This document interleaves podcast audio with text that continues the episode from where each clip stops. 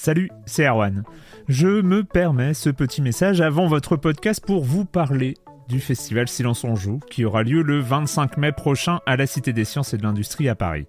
De 10h à 22h, on vous prépare une journée qu'on espère passionnante avec des discussions, des débats au cœur même de la Cité des Sciences et une soirée mémorable dans un grand amphithéâtre. La billetterie est ouverte, le lien est dans la description des derniers épisodes et vous trouverez aussi un lien vers la programmation. C'est 20 euros pour la journée et la soirée, et si vous voulez juste passer nous voir en journée, il suffit d'une entrée classique pour la cité, c'est 13 euros tarif plein avec éventuellement des réductions. C'est la première fois qu'on organise un truc pareil et on espère vraiment que vous répondrez présente et présent. En tout cas, nous, on a très envie de vous croiser de rencontrer celles et ceux qui nous écoutent chaque semaine. Rendez-vous donc le 25 mai et je vous laisse avec votre épisode de Silence en joue ou de la bande-annonce ou de Gâchette gauche ou de Dans la boucle. Enfin bref, bonne écoute. Hiring for your small business? If you're not looking for professionals on LinkedIn, you're looking in the wrong place. That's like looking for your car keys in a fish tank.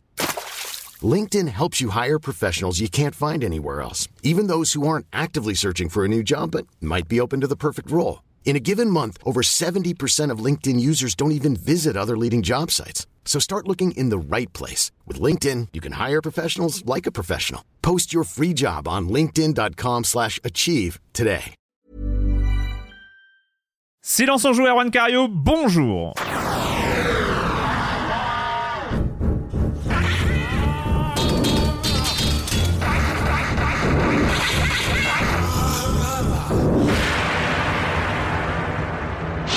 Au programme cette semaine, eh ben tout d'abord, je voulais vous souhaiter à toutes et à tous une bonne année 2023, à vous et vos proches. Euh, de notre côté, bah, après avoir fini l'année 2022 en fanfare avec euh, trois épisodes bilan, j'en pouvais plus de Elden Ring. Je crois que j'ai fait, j'ai sursaturé de Elden Ring plus à la fin de l'année que avant. Donc trois épisodes bilan. Euh, celui de l'équipe en live, en vidéo sur Twitch. C'était fou, ça a marché, tout a fonctionné, mis à part le replay sur Twitch qui est tout pourri, mais euh, on s'en sort pour le reste. Enfin, c'était c'était très cool à refaire. À... C'est tout pourri, tout pourri. Ouais, bah non, mais il y a des bugs de son au milieu, c'est un, un- incompréhensible. Euh, À bref, refaire, à refaire, c'était un peu long hein, quand même. hein. c'était un peu long? Ouais, Oui, c'était un peu long sur la fin. C'est vrai. c'était un peu marathon quoi. Ouais, un peu marathon. Non, mais à refaire, euh, c'était une première, donc euh, on savait pas où on allait, donc euh, on, on verra. On fera un programme plus On a raisonnable. essuyé les plâtres. Exactement, pas, mon merci, Corentin. Il y a eu euh, donc l'épisode All Stars de Noël, hein, quand même, et puis les Silences d'Or, euh, qui finalement ne vont peut-être pas changer de nom, hein, parce que c'est aux autres de s'habituer, pas à nous. Euh, et donc, euh, Pour- Pourquoi? Il y avait, il y avait des propositions? Non, bah non, pas tant que ça, Bah pas non. tant que ça. C'est et puis, euh, puis finalement, bah on s'habitue, hein, année après année. Parce que les silences d'or, je trouvais que c'était pas Bah mal ouais. aussi. Très MC Solar, on en parlait pendant le pendant l'événement. Mais c'est oui, c'est très bien, ouais, les silences d'or. Je trouve que. Mais oui, mais oui, de- euh, on va, on va faire, on- ouais. Enjoy the silence, comme on dit. euh, voilà, c'est c'est très bien. Silence d'or, c'est très bien. Donc voilà, on entame la deuxième moitié de la saison 16 avec plein d'envie, toujours la volonté de partager avec vous les jeux qui nous ont convaincus ou pas. Et puis d'ailleurs, on va parler dans cette émission, au programme donc de cette émission, on va parler de 2023 et puis des jeux qui nous font déjà de l'œil, même même, même, si on sait très bien que dans 12 mois, on retiendra surtout les jeux qu'on n'attendait pas. Voilà, c'est la règle. Mais on va parler de... Voilà, on est au début, donc on ne sait pas. Et puis, euh, bah, parce qu'on est quand même là pour parler des jeux auxquels on a joué, et ben on va vous parler de Mélatonine, de Ixion et de Marvel Snap, parce qu'on va pas passer à côté de celui-là non plus. Enfin, en tout cas, moi, je ne suis pas passé à côté. C'est peut-être ça le problème. Voilà, et puis, bah, comme d'habitude, pour m'accompagner dans cette aventure, j'ai le plaisir d'accueillir trois de mes chroniqueurs préférés. Corentin Benoît Gonin. Salut Corentin. Bonne année tout le monde. Ouais, bonne année à toi aussi. Ça va, la forme? Bah oui, ça va. Toujours en gueule de bois ou pas? Ou ça commence à... Ouais, non, là c'est une galère. Non, je... non, ça va. Non, non, j'ai passé un bon jour de l'an. euh, même pas trop mal à la tâche le lendemain. J'avais bu pas mal de, de soft, tout va bien. On a vu la famille. euh, Bon, galère de train, mais ça, j'ai envie de dire, euh, c'était pour la bonne cause. Donc euh, voilà. Voilà. Patrick Helio, salut Patrick. Ouais. Salut Erwan, salut à tous. Bah, bonne année à tous, hein, les amis. Euh, voilà, on croise les doigts. hein, bonne année. Voilà, on est- rien n'est sûr, mais bon, voilà, on, on- on se le. On, se le souhaite quand même. Passer des bonnes, des bonnes vacances. Bah, on s'est, on s'est vu, on, on s'est croisé au silence d'or. On ouais, on s'est croisés régulièrement. Bah écoute, vacances, un bien grand mot, un petit break. Euh, non, moi, je profite toujours un petit peu de ces, tu sais, de ces semaines euh, où il y a un peu moins d'actualité si l'on s'en joue pour récupérer des jeux que j'ai pas fait, que j'avais loupé dans le hmm. programme ou que j'ai pas eu le temps de faire. Donc je me suis euh, plongé dans deux, on va dire, outsiders de l'année. Je me suis replongé dans Sonic Frontiers, qui est, waouh, qui, est quand même une expérience, mais, plutôt, plutôt original. Et surtout Bayonetta 3, que, que, que je kiffe de faire un peu en, civil, comme ça, tu vois, sans, voilà, j'ai pas préparé de chronique dans Science on joue. Et euh, non, non, moi je, suis assez fasciné par ce Bayonetta 3, enfin euh, le côté euh, jeu d'action assez anachronique, mais très glam dans la mise en scène, dans le look, dans le style c'est un anachronisme précieux ce jeu. Enfin moi je, m'éclate avec, même si je sais que c'est pas bien parce qu'il a plein de défauts. Mais malgré tout, je prends un pied euh, sur le visuel, sur le côté presque un. Moi j'y vois comme une sorte de vidéoclip interactif démesuré. Euh, voilà, plaisir coupable, mais, que j'adore. Je pense, que t'aurais dit ça sur Sonic Frontiers, j'aurais levé un sourcil. Là, tu le dis pour Bayonetta 3, ça va. Mais non, mais Sonic Frontiers, c'est pareil. Il y a l'ombre d'un d'un Mario 64 de Sonic qu'on attend depuis 25 euh, ans, qu'on n'aura jamais mais il y a un peu de ça quand même, ce côté monde ouvert complètement pété. Et j'adore les mondes ouverts pétés. franchement. Donc je suis peut-être le meilleur des publics pour un Sonic Frontiers. Bah ouais. Euh, franchement, il serait sorti il y a 25 ans, je pense. J'aurais, ah, il, aurait, il, aurait, cartonné, puis il aurait mis une fessée à Mario. Mais c'est pas pour maintenant, c'est pas pour tout de suite. Donc, euh, un peu en retard. Oh, sera mais ça reste un plaisir. Hein, encore une fois, voilà, j'aime bien ce genre de jeu un peu cassé. Et, euh, ouais, j'y prends un plaisir coupable, mais que j'assume totalement. Voilà, puisque c'est hors champ en plus, c'est hors caméra, c'est hors silence on joue, donc ça on civil. Et chacun est libre d'avoir le fun qu'il veut sur les jeux qu'il veut, même si la critique est... pas forcément tendre avec. Hein. Mais bien sûr, évidemment. Et Marius Chapuis, salut Marius. Yo. Bonne année Marius. bonne année, bonne année à tout le monde. Et pareil, j'ai profité des vacances pour relancer des, vieux jeux que je connaissais pour le coup. Je suis retombé dans Tetris Effect. ah mais oui, bah il est toujours là, il est toujours qui est vraiment fantastique. Et là, j'étais chez mes parents, je faisais ça sur euh, sur rétroprojecteur et c'est magique. Ah ça envoûte les gamins, donc ça c'est pas mal. En VR, c'est pas mal aussi. Hein. Bah ouais, moi, je suis dedans. moi j'étais retombé dedans quand j'ai eu mon casque. Eh mais j'avoue, franchement, en VR, il y a moyen de, il y a moyen de devenir fou. Et l'autre petit truc, c'est The Witcher 3. J'ai profité. Mais non, mais arrête, Marius, arrête. mais complètement illogique en plus. Hein. J'ai vu qu'il y avait la NNS qui sortait gratuitement euh, pour les possesseurs du jeu. J'ai cherché le jeu, je l'ai pas retrouvé. Il était chez mes parents, mais j'étais pas encore parti chez mes parents. Du coup, j'ai racheté le jeu. J'y ai joué quelques heures avant de partir chez mes parents. de ne pas pouvoir Alors et de revenir chez moi.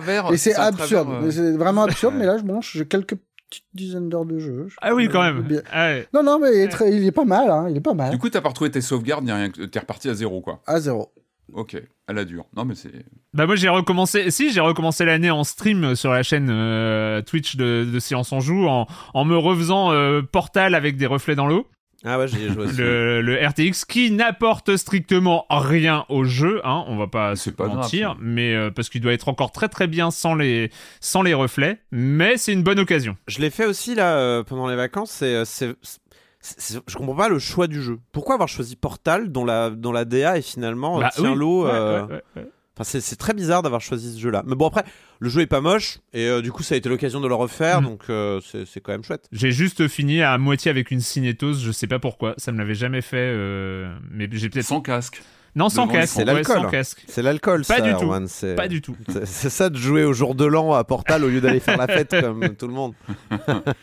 Non, mais la cinétose peut arriver. Non, mais c'est vrai, moi, ça m'est déjà aussi arrivé devant un écran plat. Enfin, voilà, sans C'est un mauvais réglage du. Euh, généralement, c'est un mauvais réglage du champ, du, du champ visuel, en fait. Mais euh, c'est juste. la dernière fois que ça m'est arrivé, c'était devant Sonic Frontier, d'ailleurs. Ah, bah, voilà.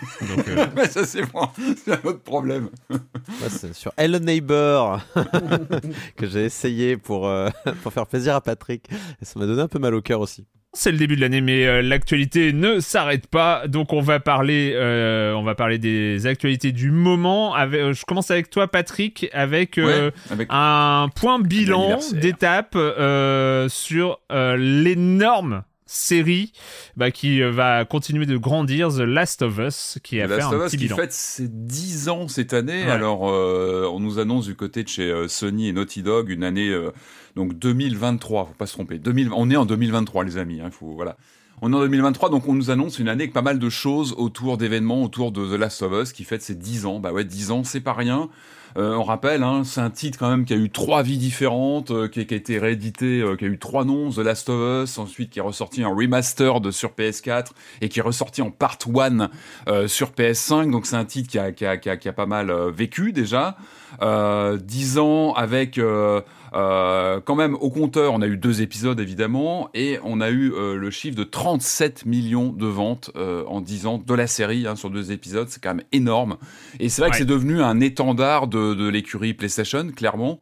on sait que au niveau de l'actu, il y aura des choses, des annonces a priori dans le, dans le courant de 2023 pour, ces, pour ce, ce dixième anniversaire.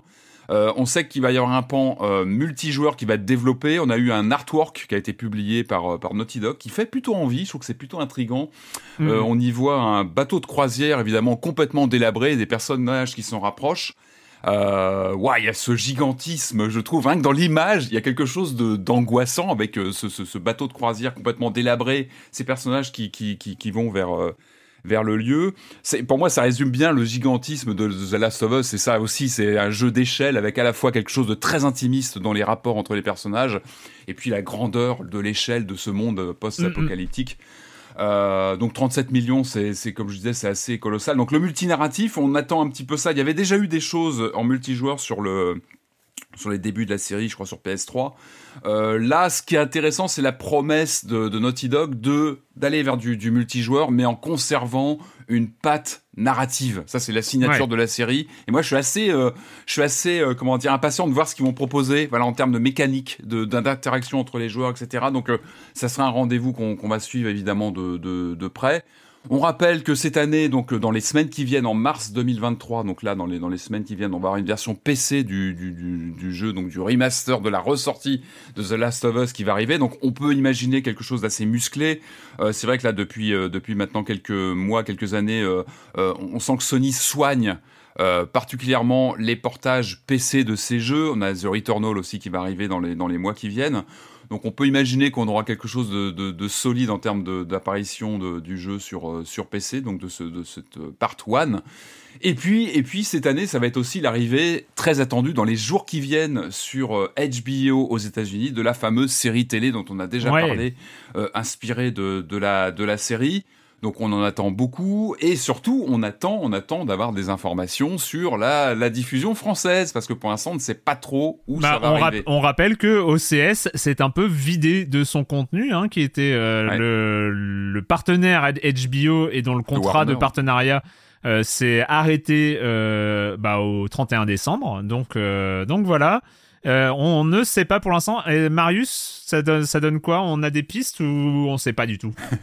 Des pistes, euh, oui et non. Enfin, ouais, comme tu disais, le deal euh, avec OCS s'est arrêté au 31. On sait que, du coup, tout ce qui est mm. catalogue HBO et HBO Max, c'est ce qui est un peu compliqué à lire parfois mm. parce que les deals sont pas sont pas identiques euh, s'éparpille depuis plusieurs mois de toute façon euh, au gré du vent. Avant, OCS centralisait tout. Là, on a vu. Euh, on a vu avec HBO Max des trucs apparaître sur Canal, genre Tokyo Vice. Euh, on a vu un mm. deal plus récent euh, qui, qui, vient de prendre forme là, pareil, 1er janvier, avec Prime Video, ou des trucs comme Peacemaker et DMZ, qui était un comics aussi assez sympa, ont été adaptés et débarquent donc sur Prime. Euh, pour le cas de Last of Us, c'est, on imagine, un peu différent dans la mesure où c'est, euh, c'est quand même un blockbuster série que, euh, que HBO a fait pas mal de promos dessus, ouvrant, ouvrant ses saisons avec, enfin, ouvrant ses, ses, ses teasers saisons avec, avec ce truc-là. Enfin, c'est vraiment, il y a, y a un vrai enjeu là-dessus. Et puis, il y avait, il y avait cette rumeur de HBO en France ça pouvait être. Ah, mais c'était pas, c'était pas, c'était pas qu'une rumeur. Non, oui, oui, ce projet. L'étude, c'était la question de, du, lancement de la plateforme HBO Max en France, qui était prévue d'abord, il me semble, pour 2023, avant qu'ils étudient un, 2024 et en gros le, lancement de 2023 a été annulé. Il est possible que ça revienne en 2024, mais on n'a pas de. Il me semble qu'on n'a pas de, de, confirmation euh, claire et précise. pour l'instant. En attendant, le seul truc qu'on sait, c'est que euh, Warner France a diffusé une image de la série avec un, petit commentaire, enfin genre la byline en français, que Warner c'est le propriétaire de de HBO, HBO Max et compagnie aux États-Unis, et que bah, du coup on peut imaginer que la série arrive sur Warner TV, mais pour le coup, rien n'a été affirmé. C'est, quoi Warner TV Bah Warner TV, c'est une des offres euh, comme Paramount Plus, c'est une des multiples offres pas très bien identifiées. Euh, c'est un truc de, de streaming en fait c'est, ou c'est... c'est Oui, c'est un truc que tu peux prendre euh, en abonnement. D'accord. Mais, on n'en sait rien. Il y, a pas une partie de contenu gratuit et puis d'autres payants, il me semble. Je ne m'engagerai pas. Euh, non, mais c'est vrai que c'est étonnant parce qu'on est, on est à quoi là Aujourd'hui, on est à 10 jours de la sortie, euh, enfin de l'arrivée de la série. Euh, le 15 aux États-Unis. Bon, c'est un peu embêtant de ne pas avoir de date de sortie et surtout de. de, de ah non, mais si on est un peu honnête, pour l'instant, tous les voyants sont pour, pour le relance. Enfin, c'est du streaming pour tout le monde, quoi. C'est streaming hmm. pirate euh, à l'ancienne. Euh. Ah oui, oui, ben là, on, revient à la grande époque, euh, à la, oui, non, mais on à la grande époque Game of Thrones, là. En premier. donc, il y a un moment, il faut pas ah bah jouer aux innocents. C'est des gens qui savent aussi pirater un film ou une série et qui attendront pas non. un mois pour, pour savoir où le truc atterrisse pour, pour essayer de voir leur premier épisode. Et, PlayStation n'a pas moyen de le, de le, balancer via, ses, via son. Parce tu peux, que, voilà, ça tu peux imaginer ce que tu veux. Enfin, tu ouais, parce qu'il y, avait, il y, avait eu. Euh, Powers, non? Ils n'avaient pas fait ça, PlayStation? Ils n'avaient pas financé une, un Powers? Il y a eu une série animée Powers, mais je me souviens plus des. C'était pas sur, euh, sur le PlayStation Je me euh souviens plus. Mais je crois en plus que, pareil, alors là, vous me prenez un peu au dépourvu. Non, mais, mais pardon. J'ai l'impression que Sony et PlayStation ont quand même vachement reculé euh, sur ah tout ce qui était euh, SVOD, enfin pas SVOD, mais euh, VOD, mm, mm. qui avait une boutique sur PlayStation 3 et 4, il me semble, et qu'elle n'existe plus sur la 5. Mm, je sais que j'ai des films sur, sur la... qui sont encore accessibles, mais tu peux plus acheter a priori. Ouais. Donc je vois mal Sony lancer un truc pour. il l'aurait dit plus tôt. Mais, mais bon, tu pourrais imaginer qu'ils le mettent sur le store PlayStation, machin, mais je, je pense que c'est pas l'idée. Ouais. Je veux dire, t'as as, HBO derrière, t'as Warner ils vont trouver un point de chute et si ça permet de mettre en avant un service comme Warner TV, ils seront bien contents de pouvoir le faire. Euh, voilà. Ou sinon, ça sera un gros deal avec Prime ou je sais pas quoi, mais, mais je, je pense pas qu'il y ait un intérêt à le mettre en exclusivité sur PlayStation je veux dire, ça parle tellement à un public niche que. Donc là, le but, euh, voilà, c'est aussi d'étendre. Donc, mais voilà. c'est une série grand public. Hein. À part, euh, à part The Last of Us, il y a eu des news euh, quand même du côté de la réalité virtuelle, du côté de Meta, cher Patrick. Euh, ils sont pas, ils sont pas super en forme. Hein. L'année 2022. ne s'est pas terminée comme elle a commencé du côté de Meta. Non, c'est compliqué. Alors, le casque fonctionne très bien, il se vend très très bien. Le MetaQuest 2, c'est un vrai best-seller en termes de, d'accessoires VR. Aujourd'hui, c'est, une vraie locomotive sur un secteur où on sait que Sony va arriver dans les semaines qui viennent avec son PSVR 2. Euh, non, la mauvaise nouvelle, elle date d'il y a quelques, quelques jours, maintenant quelques semaines, c'est le, c'est le départ de John Carmack qui claque la porte de Meta. Alors c'est John Carmack, on rappelle rapidement, hein, c'est un des, des cofondateurs de id Software, donc on va pas vous la refaire, c'est Doom, c'est Wolfenstein 3D, c'est vraiment une figure emblématique.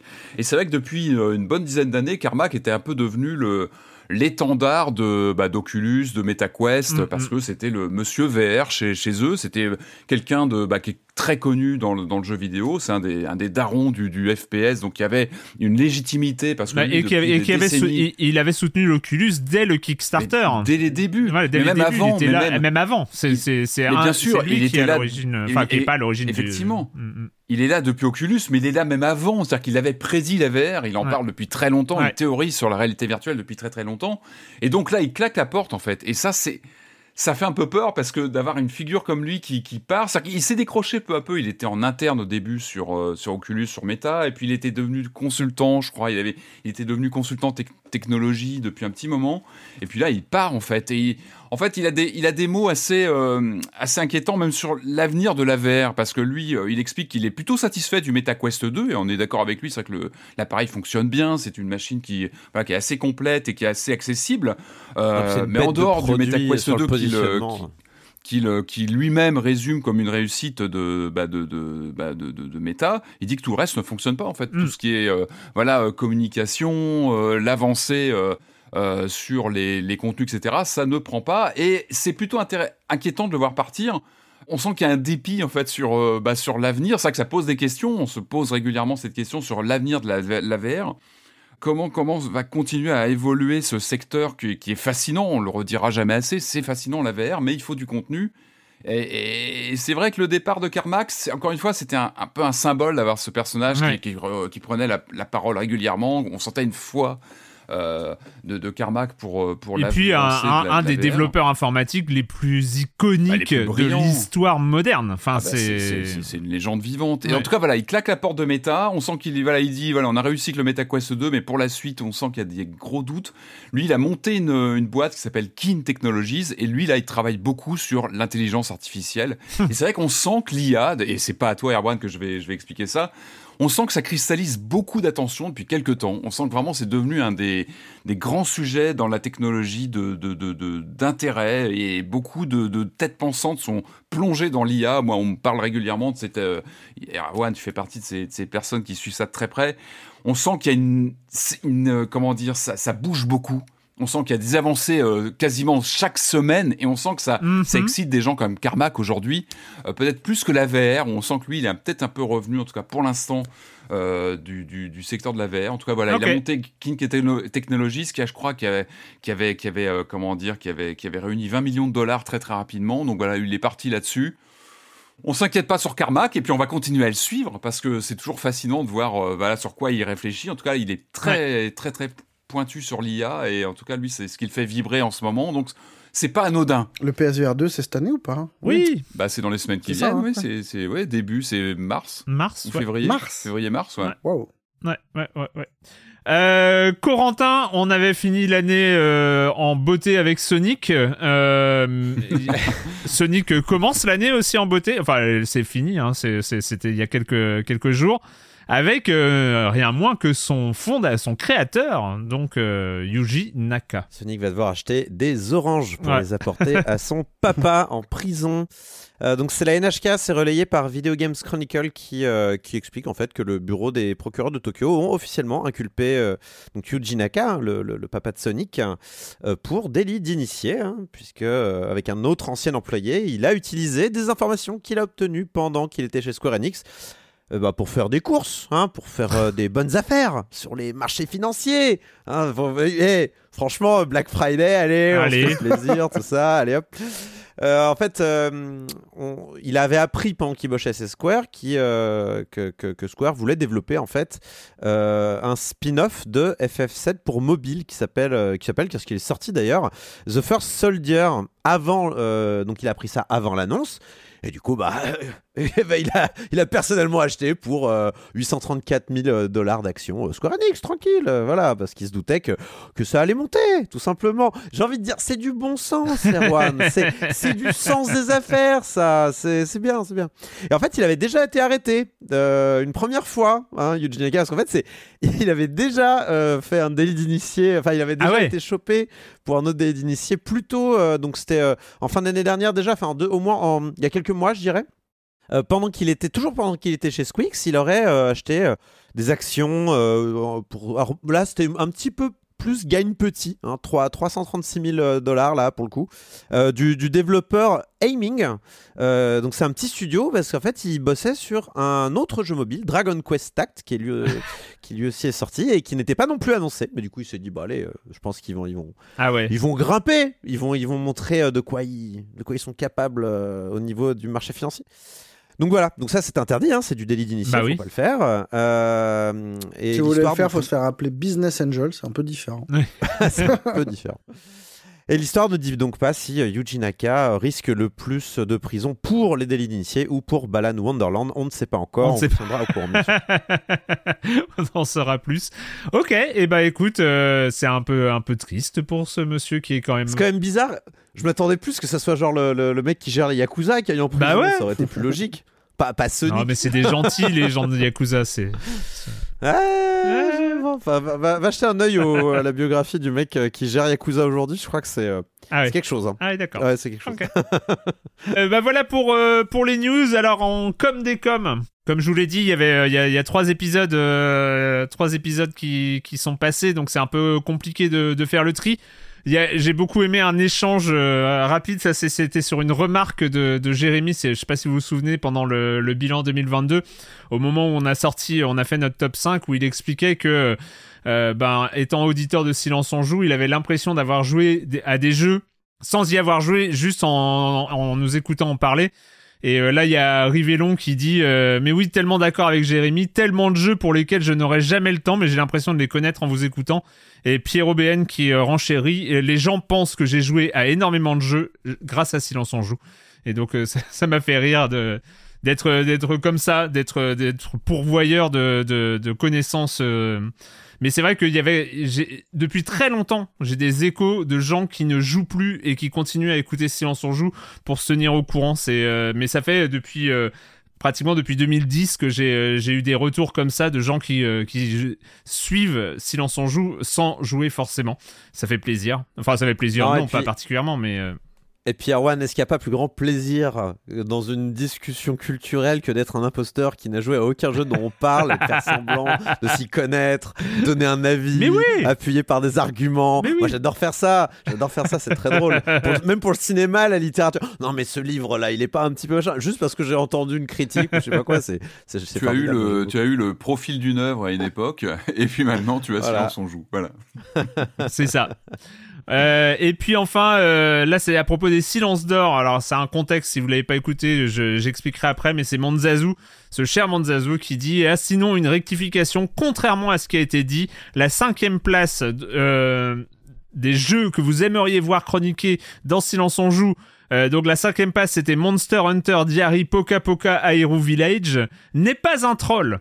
Ce jeu longtemps enfoui dans les limbes du paysage vidéoludique francophone a récemment été exhumé dans le fil sondage au travers d'une discussion de discussions pointues et documentées. Et documentée, la communauté a immédiatement manifesté un intérêt manifeste, voilà, euh, pour un jeu qui semble être la pépite ignorée par Silence en Joue, voire l'erreur de parcours du podcast. Merci de considérer cette requête légitime en ressortant votre 3DS ou votre PSP de son carton afin de tester ce titre majeur et inoubliable. On rappelle. Je hein. crois que ma 3DS a explosé au niveau de sa batterie. On rappelle que Monster Hunter. on rappelle que Monster Hunter Diary Poka Poka Hyrule Village est un jeu édité par Capcom, développé par From Software sur la licence Monster Hunter et qui ressemble, euh, bah, qui ressemble à Animal Crossing, avec euh, un partenariat Hello Kitty. Voilà. Je vous ai ah mis plein de mots-clés. Il n'y a aucun troll, c'est vrai. Tout ça est vrai. Choix après ça ressemble à un montage financier pour que Naka puisse acheter des actions, ça. mais d'accord. non, mais un, jeu, un Animal Crossing par From Software dans l'univers de Monster Hunter pour Capcom, je... moi, c'est trop. Déjà, je trouve que c'est trop. Euh, mais J'imagine les réunions, les réunions de développement avec les, les mecs qui ont les licences et les machins. Non, on n'est pas d'accord là-dessus, ça non plus. C'est un jeu qui a 12 ans. Hein. Il est sorti en 2010, hein, je crois. Donc, euh, donc voilà. Euh, mais il fallait signaler euh, cette, ce, ce, ce, poste de Manzazu quand même. Avant de commencer, avant de commencer le programme, et on va reprendre les bonnes habitudes. Le point abonnement, je rappelle que euh, si on peut faire euh, tout ça, enfin tous les épisodes supplémentaires, les entretiens qui vont recommencer. Je suis un peu à la bourre sur les entretiens, j'ai pas vous cacher. Normalement, j'avais programmé un entretien mardi là qui vient. J'avoue que je sais pas si ça va être possible. J'ai des pistes, mais ça va être chaud quand même. Bref, euh, mais que tout ça, tout ça, c'est possible aussi grâce à vous, grâce à votre soutien parce que vous êtes nombreux à avoir souscrit à l'abonnement à Libération en soutien à Silence on Joue. Je rappelle que c'est une formule à 5 euros par mois au lieu de 9,90 euros. Euh, et, euh, et voilà, c'est pour montrer que vous aimez et que vous soutenez votre podcast préféré sur les jeux vidéo. Euh, et donc, vous pouvez avoir plus d'informations sur offre.libération.fr slash SOJ. Et, et, et, et ben, alors j'avais, j'ai lu quelques messages où des gens se sont fait offrir un, abonnement à Noël, un abonnement de soutien à Science on Joue. Alors, bah, vous êtes peut-être plus nombreux à mm. l'avoir fait que prévu, parce que vous êtes 581 à euh, souscrire à cette offre d'abonnement. Encore une fois, merci beaucoup. C'est euh, c'est vraiment précieux. Euh, et, voilà. Et il y a même d'autres personnes qui ont souscrit à d'autres offres à d'abonnement à Libération et qui ont signalé leur soutien. Je crois que vous êtes 27 en ce moment, donc ce qui fait qu'on dépasse quand même les 600. On est arrivé à 608 Euh, donc euh, voilà, c'est beaucoup, c'est cool. Euh, continuez euh, continuez à le faire et puis euh, puis voilà. De toute façon, c'est toujours bien. Encore une fois, merci. C'est important pour bah pour ne serait-ce que la suite de la saison 16 de Silence on joue. Euh, voilà, c'est fini pour euh, cette longue intro, mais euh, c'était le début de l'année. Il fallait prendre le temps. Et puis, bah, on va commencer en parlant de cette année à venir, et on va commencer à dérouler un peu.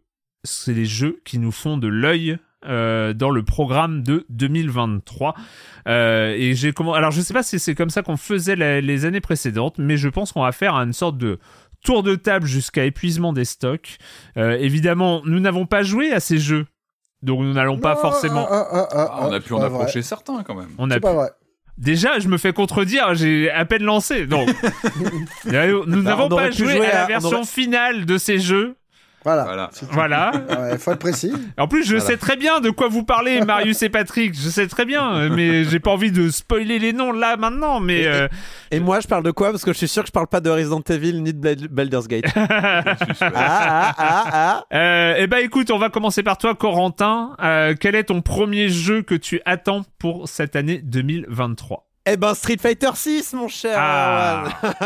Voilà le jeu qu'on aurait pu essayer. euh, Alors qu'on aurait pu, parce que je te troll un peu, je n'y ai pas joué. Je n'ai pas, euh, C'est vrai. je n'ai pas participé aux bêtas successives. Il y a eu des bêtas, puis il était au Paris Games Week aussi. Il y avait une version au Paris Games Week qu'on pouvait euh, prendre en main. Eh bien, il y a des, des oui, bêtas oui. en ligne hein, avec. euh, oui, il y a des bêtas en ligne, euh, dont une euh, qui a eu lieu il y a 2-3 semaines, là. Ouais. C'est c'est Ouais, tout ouais, récent. ouais, qui marche. Euh, et- Qui avec des gens qui, des petits malins qui ont levé les, euh, qui ont levé les, les restrictions de la bêta et qui y jouent encore, très Ah, certainement, hein, en ce moment. euh.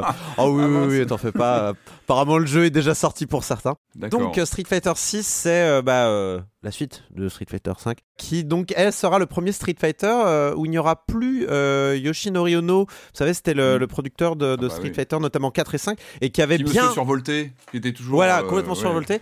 Et qui avait quand même réussi un peu l'exploit de euh, réinsuffler de la vie dans la licence Street Fighter qui n'en avait plus vraiment Ouais. au moment où euh, Street Fighter 4 euh, est arrivé. C'est vrai qu'on s'attendait pas à ce que Street Fighter reprenne autant du poil de la bête. Et euh, c'est en tout cas pour moi, alors j'avais un peu joué à Street Fighter, à Street Fighter 2 quand j'étais gamin, mais alors après moi j'avais complètement laissé tomber Street Fighter. J'ai pas vu les, les alphas, le 3 qui est pourtant, le, notamment le 3.3 qui est considéré Mhm. comme euh, un des meilleurs euh, par les gens Strike. qui aiment Street Fighter. First Strike, tout à fait. Mais, euh, mais le 4 avait complètement euh, relancé la machine. Ouais. Et puis donc le 5 était attendu comme le Messi. Et puis, euh, eh ben, euh, lancement nul. Mais nul. mais C'est vraiment nul. Ouais, ouais, ouais, il est sorti Lancement en- nul avec des personnages à débloquer, il fallait grinder comme pas possible. C'était et même le système était pas ultra convaincant. Alors il a, euh, il a, trou- il a quand même trouvé du succès hein, par la suite Street Fighter V sur le très long terme, mais on peut pas dire que ça soit un épisode qui a quand même été très aimé. Voilà, il, a, Ouais. il a un peu laissé pas mal de gens sur le bord de la route, moi compris par ailleurs. Et Mhm. là, Street Fighter 6, franchement, euh, euh, les, les, les signaux sont au vert. hein. Euh, le- Ah, le- la- les retours. Les retours des gens sont très bons. Le système qu'ils ont mis en place, il y a une nouvelle barre qui était mise en place, s'appelle le Drive System, qui est extrêmement souple, qui permet de faire plein d'actions différentes. En fait, ils ont, ils ont pris vraiment plein de petites mécaniques euh, qui existaient dans, plein de, de vieux streets euh, pour les remettre toutes. Et en fait, chacun choisit un peu la manière dont il joue. Du coup, je- ça me fait très très envie, euh, Mhm. moi, ce Street Mhm. Fighter 6. Il y a un mode solo avec euh, la customisation, la personnalisation pardon, d'un personnage euh, où on va pouvoir évoluer. Voilà, on va, va falloir devenir le, bah, le, le plus grand combattant de rue du monde. Mais apparemment assez profond. Il y a aussi le RE Engine qui a l'air, qui est toujours aussi beau. hein, Qui il faut toujours dire. ouais, qui est ouais, inoxydable le truc. Ouais. Enfin, il équipe tous les jeux Capcom depuis, depuis des années. Alors, il fait, il fait. moi, je trouve que. Alors, j'adore le RE Engine, mais alors, il fait vraiment des gueules très spécifiques. Il fait des, des mâchoires immenses. euh, il fait des. les- Bon, c'est mon avis. C'est un point de vue purement artistique. Ça, c'est le syndrome tout cas, Resident Evil 7, hein, c'est normal. Ouais, ouais, côté, ouais, euh, voilà. mais ça m'avait, alors, ça m'avait surtout marqué sur euh, Devil May Cry 5, mais euh, ça le fait un peu aussi euh, ici. Et puis, c'est plus logique sur un jeu de combat après. euh. Euh, mais voilà, ce Street Fighter 6, Ouais. franchement, augure Ouais, ouais, ouais. beaucoup de bien, enfin beaucoup de bon. Donc, euh, je suis. Mais ça fait longtemps que j'avais pas eu vraiment en- en- envie de me mettre un peu sérieusement à un Street Fighter. J'ai raté les, j'ai raté le 4, euh, enfin j'y ai joué beaucoup, mm. mais euh, j'y ai joué en tapotant des boutons, quoi, enfin pas, pas de manière sérieuse. Et euh, là, c'est. pensé. Ouais, bah oui, je sais, mais et il me donne envie, il me donne envie peut-être de m'intéresser un peu plus. Street Fighter 6. Mais je, moi, je valide juste un mot sur Street 6. Moi, je pense que Capcom, ça fait quand même des années qu'il court après le fantôme de Street Fighter 2, la légende Street Fighter 2, qui était le jeu auquel tout le monde a joué, mais tout le monde, que tu étais fan de jeux de baston ou pas, euh, tout le monde a joué à Street Fighter 2 à un moment ou à un autre. C'est vrai qu'ensuite, ça s'est un petit peu réduit aux spécialistes du jeu de combat. C'est vrai qu'il y a eu vraiment une réduction de plus en plus sur le, bah, sur les vraiment. Une grosse niche, hein, quand même grosse ouais, mais une hein. grosse niche, mais qui, qui, s'est réduite aussi euh, euh, bah, sur les compétitions, etc. Et là, ah, moi, en le voyant tourner, j'ai retrouvé une vibration de Street Fighter 2. Et je pense que Capcom court après ça depuis des années. Euh, c'est vrai que la concurrence a aussi évolué. on est sur des mentalités, des systèmes de jeu radicalement différents. Mais c'est vrai que, par exemple, un Mortal Kombat, il a énormément mm. évolué au fil des années. C'est vrai que les, derniers Mortal Kombat en date, il y avait de la réalisation, il y avait, il y avait un, côté très accueillant en termes de gameplay, etc. Et là, c'est vrai quand on prend ce street en main, il y a un côté évident. Il y a quelque chose qu'on on rentre tout de suite dedans. Il y a visuellement, il en voit pas mal. Et moi, je pense que visuellement, il est sympa. Hein. Être le, moi, il me rappelle vachement le 4 visuellement. Il y a ce côté un peu. Euh, ouais, très euh, flashy. Très, euh, Si le 4 c'était de l'encre noire, genre restant. Ouais, Celui-là c'est plutôt graffiti, c'est très coloré, mm-hmm. ça pète partout. Street, très, Mais ouais, ouais, même le. Ce qu'on a pu voir sur la bêta, le hub, ça va être un jeu qui va être très connecté évidemment. Et euh, enfin, en tout cas, ouais, tous les voyants sont vraiment ouverts. Ça, fait envie et c'est très bien que Street reprenne face aux Tekken qui ont aussi pas mal euh, évolué et puis les Mortal Kombat. Donc, je pense que voilà, on sent que Capcom là veut, remettre en en branle un Street Fighter populaire, mais dans le bon sens du terme, qui s'adresse vraiment au plus grand spectre de joueurs possible. Mais ça, c'est vraiment possible, tu vois? Oui, c'est possible. C'est arrivé. C'est arrivé. rêvé aussi par euh, par l'espèce de, de, surpuissance technologique qui qui qui qu'il incarnait à l'époque. Mais, mais, mais c'est il y avait un déjà arrivé avec le 4. Qui ah, le, 4, le 4, ils avaient quand même re, c'est pas comparable aux deux. Ce que tu décris, ce que tu décris, euh, ce que tu décris, euh, Marius, c'est littéralement ce qui s'est passé avec le 4. C'est-à-dire que le 4 avait réussi l'exploit de mettre des gens à Street. Hmm. Alors, c'était pas arrivé depuis très longtemps. Et le 5 a réussi non, plus, le 4, de faire fuir euh, les gens. on continue, on continue un petit tour de table. Patrick. Premier jeu attendu, de... hein? Bah, ouais, chez Capcom. Ouais, chez Capcom, on sait, on, on, a, on se doute.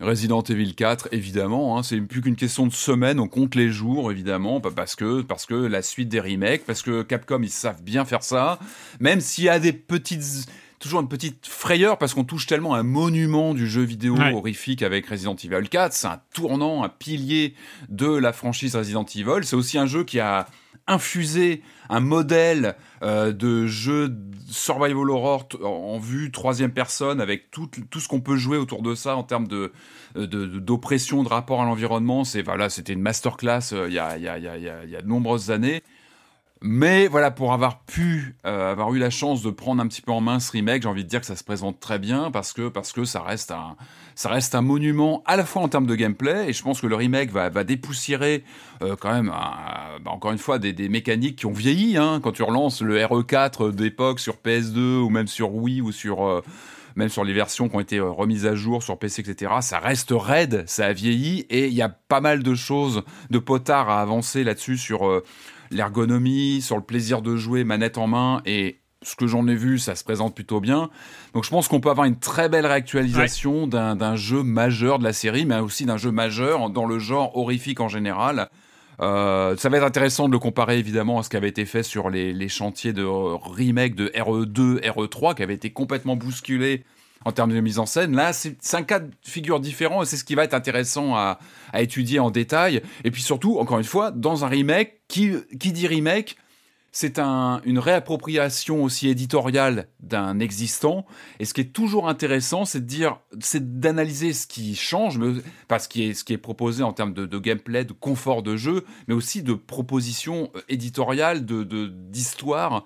Qu'est-ce qui va être amené en plus? Euh, Qu'est-ce que Capcom a encore à dire aujourd'hui dans Resident Evil 4. Mm, euh, on, a vu, on a vu des choses avec euh, justement la ressortie en VR de, sur MetaQuest 2 qui était assez brillante, hein, j'en avais parlé il y a plus d'un an maintenant.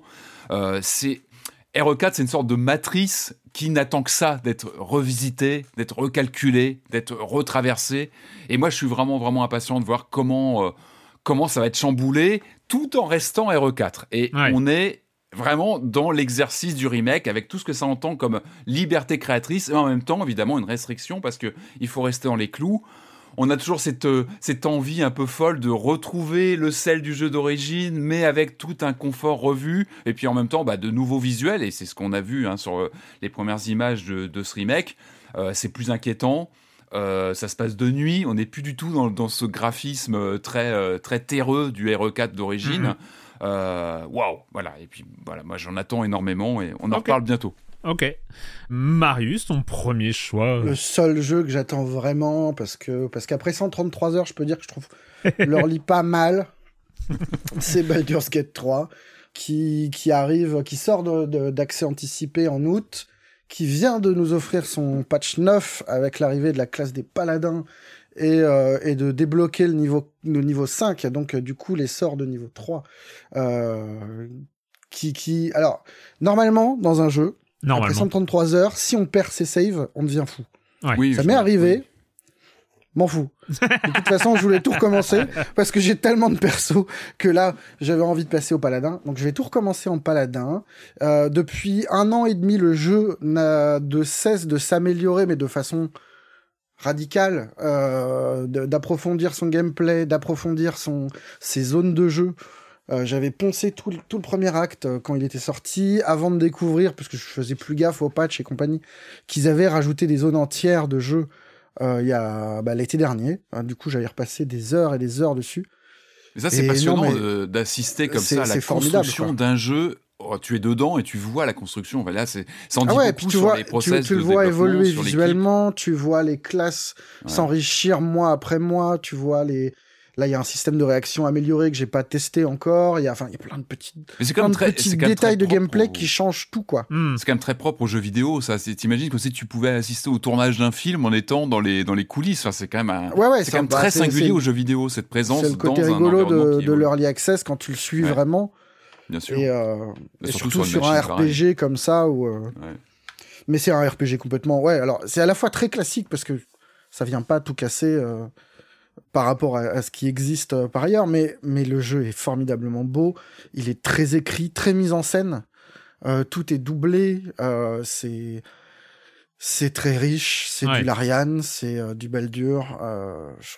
moi vraiment, je suis. Et, juste ce, qui est, ce qui est disponible en, accès, en early access par rapport au scénario final, c'est quelle En fait, on a accès à tout, tout l'acte 1.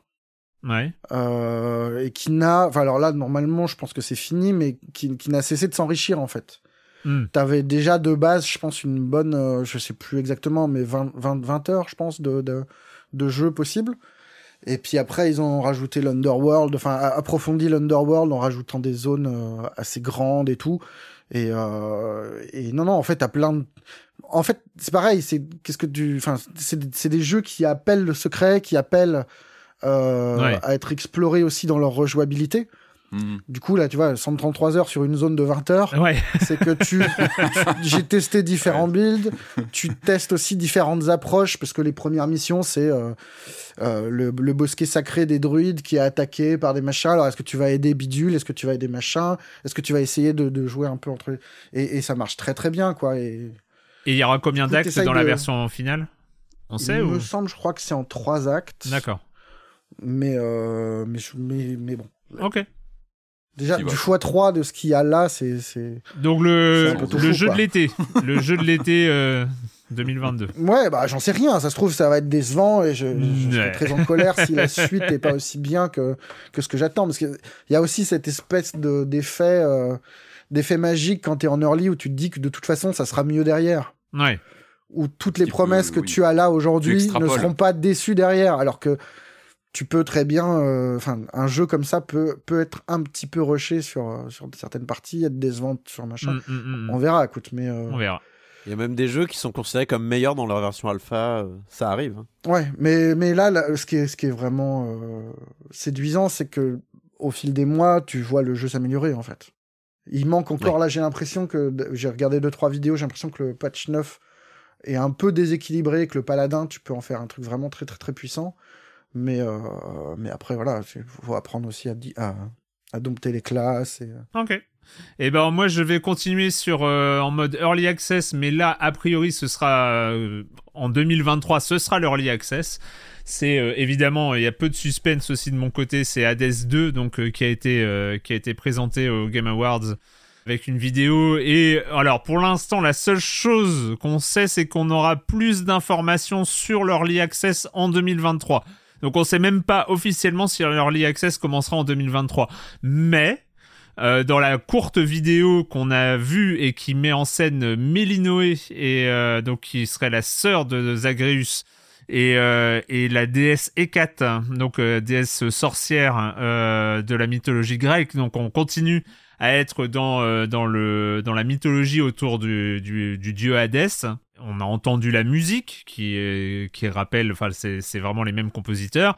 Euh, on, a, on a vu un tout petit peu de gameplay, donc on se dit qu'il y a quelque chose qui est quand même bien avancé au moment où sort la vidéo. Et puis, et puis voilà, euh, Hades, a quand même quelques années derrière lui, donc euh, Super Giant ne sait pas tourner les pouces. Donc on peut raisonnablement penser que l'Early Access sera pour 2023. Sans doute pas la version 1.0 euh, de Hades 2, mais, euh, mais voilà, je, je, sais que je vais me... Contrairement, contrairement à Hades que je n'ai pas vraiment joué en Early Access, je pense que je ne raterai pas l'Early Access de celui-là. Hades 2. Le jeu n'a pas l'air si éloigné, du coup, euh, je pense qu'ils ont pu réutiliser pas mal d'outils qu'ils avaient développés pendant Hades. Euh. Je pense pas que la tâche soit aussi dantesque que euh, lors du premier Hades, quoi. Oui, oui, oui. Après, il y, a une, il y, a, y a tout un travail d'écriture où on sait qu'ils ont sans doute énormément bossé. Il y a des doublages, on sait qu'ils. Je sais même pas le, le temps de production des doublages d'Hades et tout ça. Enfin, il doit y avoir énormément de travail à ce niveau-là. Euh, donc euh, j'entendais pour une alpha. Hein. J'entendais pour une alpha euh, parce que oui, pour, pour, pour la, les, les, arcs scénaristiques entiers, j'imagine que oui, là il y, y, a beaucoup de travail mm, narratif, mm, mm, c'est clair. Donc donc voilà, mais moi je suis bon, c'est pas une surprise, mais je, je suis prêt, je suis prêt. Vas-y, raboule l'early access, je suis prêt. Écoute, eh ben on continue Corentin, deuxième jeu attendu? Alors, faut que je pioche. Ma pioche, Où ça sera toi dont je parlerai. Diablo 4, allez, hop, on va passer chez euh, Blizzard. Yes. Euh, Diablo 4, euh, alors oui, bon, je vais faire la blague à chaque fois, donc suite de Diablo 3, qui a l'air bien, qui a l'air bien, enfin, c'est chouette. Et je vais je vais être franc, c'est un petit peu le seul rayon de lumière dans le ciel absolument obscurci d'Activision de, Blizzard, enfin de Blizzard en ce moment, pas d'Activision Blizzard, euh, même si Activision Blizzard, bon. Euh, mais oui, c'est vrai que Overwatch 2, ça se passe pas très bien. Qu'est-ce qu'il y a, euh, qu'est-ce qu'il y a à l'horizon, quoi? Il y a, il y a Diablo 4 mm-hmm. et on espère que tout va bien se passer. Qui est daté, hein, 6 juin. Ouais, il est mm. daté aussi. Ça va être très chargé juin. Moi, j'ai du mai, j'ai du juin, là, ça va être. ça va être une sale période, hein, je pense, pour, pour nos nuits, là. Mais voilà, donc on retourne dans un style. Qu'est-ce que tu dis, Qu'est-ce que tu dis? On peut espérer des reports aussi, t'inquiète pas. On peut espérer des reports. J'espère un petit peu des reports en vrai. Laissez Zelda qui a été trop repoussé, mais les autres, vous pouvez les repousser un peu si vous voulez. Euh, donc euh, Diablo 4 qui euh, qui qui revient dans des dans une tradition un peu gothique, un petit peu sombre, sanglante, qui s'éloigne un peu de ce style graphique qu'on avait eu dans Diablo 3, qui pour moi avait été un peu une des, enfin pourquoi un peu, qui a été une grosse déception à l'époque, qui est qui s'était approché un peu plus de World of Warcraft, mm, mm, avec mm, des gros polygones, un aspect un peu bande dessinée, un petit peu comique sur les bords, euh, qui moi me plaît pas trop. Euh, surtout que, bon, Diablo, moi j'ai découvert ça surtout avec le 2. J'avais joué un tout petit peu au 1, mais le, le c'est le 2. Auquel tu as rejoué ou le 2 euh, non, mais voilà, c'est, non mais c'était trop bien quoi. Vraiment, il, le, le, bon le Resurrected euh, qui est donc sorti l'année dernière, euh, que je vous recommande hein, si jamais euh, vous avez envie de vous replonger dans, Diablo, c'est littéralement une nouvelle version de Diablo. me rappelait pourquoi ce jeu quand même a marqué un peu mm, son mm. temps et, et, a vraiment inscrit dans le, dans, inscrit en fait dans les, dans les habitudes de jeu. des, des, notions de loot super intéressantes, des notions de, de, de comment on peut s'attacher autant à des objets virtuels aussi. Mm. Y a un peu, il y a aussi un peu un verre dans le fruit qui a été mis par Diablo 2 finalement parce que euh, tout, tout ce qu'on voit aujourd'hui avec les loot box et trucs comme ça, c'est aussi un peu de la faute des jeux, de jeux comme Diablo 2 au final. Ce, tout plein de trucs pour lesquels je me bagarre aujourd'hui, euh, contre lesquels je me bagarre, c'est aussi un peu de la faute de Diablo 2. Euh, mais voilà, ce Diablo 4, donc il a l'air vraiment chouette. Je, je, ne me suis pas super intéressé. J'ai juste regardé un peu de gameplay et tout ça, mais j'ai vraiment hâte de pouvoir me relancer comme à l'époque du 2 avec des amis à, à 4 joueurs, voire 8. Je sais pas combien on va pouvoir jouer à celui-là. 8 c'est beaucoup hein, quand on joue à Diablo 2. Mais euh, j'ai hâte de pouvoir euh, euh, me rebagarrer pour du loot, euh, cool. se rééchanger des, des casques rares, des épées rares, et, et de, tout ça dans une ambiance glaçante comme Diablo 2, enfin dans, les, dans lesquelles en fait Diablo se, se, se est, est, le mieux en fait. Ouais, il, ouais, faut, ouais. il, faut, du sombre pour Diablo 2, il faut du sang, il faut des os et euh, de la chair à l'air libre. Patrick, on continue. Ouais, euh, je sais pas, on écarte les Zelda, enfin les grands Non, mais non, mais même, on est, hein. on est, on écarte Bah. rien. hein. il faut quand même, on a les attentes 2023. Si on parle mais- pas de Tears of the Kingdom, euh, C'est voilà, c'est impossible de pas l'intégrer dans les dans les attentes de cette année parce que bah on en a déjà parlé, mais il y a énormément de bah de oui d'attentes sur ce titre Ah qui, ouais. qui prend la relève d'un des des, des, des plus grands jeux de la Switch. Euh, moi, non, je, je, vais, je vais tricher un peu. Je vais citer deux Bethesda, deux Bethesda très attendus cette année. Hein. On a Ah Starfield, ouais, donc t'expédies euh, Zelda Tears of the Kingdom comme ça. Euh, Bah Ouais, oui, mais on bon, en a déjà parlé, je crois. Bon, Voilà. d'accord, ok, ok, Il y a un ok. moment. Je suis d'accord avec Ah bah si vous voulez, on peut Non, en mais parler. d'accord, Bah non, non, mais non, qu'est-ce qu'on a- non, non, non, mais rien. bah, Non mais c'est très bien, c'était je, m'attendais pas juste à, la- à la transition. Bon bah c'est bon. euh, non non mais d'accord, ok. Non, mais évidemment Non, mais- qu'il non, est mais il y a- attendu, mais bon, il y a un moment. C'est vrai qu'il y a plus grand chose à en dire. grand-chose, que- quoi. Oui oui. On en a déjà pas mal Ouais, parlé ouais, sur les attentes. Non, à la non, fois t'as refaire raison, le raison. Breath of the Wild, mais pas tant que ça. Il faut ajouter autre chose. Enfin, Ah, est-ce ouais. qu'il y aura des twists euh, en termes de contenu Est-ce qu'il y aura des voilà, Ah mais t'as raison. Vas-y enchaîne enchaîne sur. euh, Non, mais je voulais citer les deux Bethesda. Euh, Starfield, évidemment, qu'on ne présente plus parce que parce que Ouais. une ambition folle et on verra si ça tient la route et si au final c'est. Presque qu'on si n'attend plus, tu peux y aller. Et puis euh, et puis Redfall, moi que j'attends euh, du arcade en multijoueur Ouais, avec ouais, des ouais, vampires. J'avoue que ça m'intrigue. euh, je crois que c'est mai ou avril, je sais plus. Bon, on verra quand quand ça sort. C'est la promesse d'heures d'attente dans un lobby où on n'arrive pas à se retrouver. Oui, bah voilà. C'est surtout ça. C'est ces grands a- moments silence on joue. euh. Et non, chaud, et maintenant, ça va être pire que ça, c'est que ça va être le Twitch en direct où on va, on va organiser oui. une soirée dessus. Comment et- ça, on peut pas jouer à ce qui se quatre passera. non, mais Comment ça, c'est pas ouais, ouais, moi, cross-platform. Ouais, j'attends parce qu'effectivement, euh, euh, oui, il y a ce côté multi. Encore une fois, Arcade, on les connaît pour ses, pour comment dire, ces expériences très bien ficelées, très millimétrées, avec des gameplays très sophistiqués en solo, on va dire. Euh, donc voilà, moi je suis impatient de voir ce que ça va donner. Puis c'est des vampires, quoi. Voilà, du, du FPS vampire, bon, monde ouvert. Enfin voilà, j'en attends beaucoup, on verra. Euh, Ok. On en reparlera aussi très, Très vite. bien. Je, je, je reste quand même assez surpris que tu viens d'expédier euh, Zelda et Starfield en moins de deux minutes, ce qui est euh, Parce une que- perf. C'est très Mais non, mais c'est super, c'est super, c'est parfait. Évidemment Patrick, qu'on les été- attend. Tu as été parfait, Patrick. Euh, Marius, fait, on n'en parle plus. Euh, je sais pas si je fais comme Patrick, je fais une grande liste où on balance les trucs et puis on s'en fout, ou si Ah, on j'ai se concentre sur les jeux que. Dangereuse. Non, alors je- moi je vais faire un pack de petits, de petits Ah. jeux entre guillemets qui ne sont pas petits. Euh, que j'attends beaucoup et où j'ai un peu peur d'être déçu, mais, Ouais. euh, mais, mais, mais quand même, je les attends. Il y a The Wreck de Pixel Hunt que j'avais déjà mis dans ma liste 2022, Mm, mm. euh, visual novel 3D qui a l'air d'être très ancré dans, dans le monde moderne, dans une écriture moderne en tout cas. C'est ce qui ressortait de, de la démo qui était dispo sur Steam euh, l'été dernier, il me semble.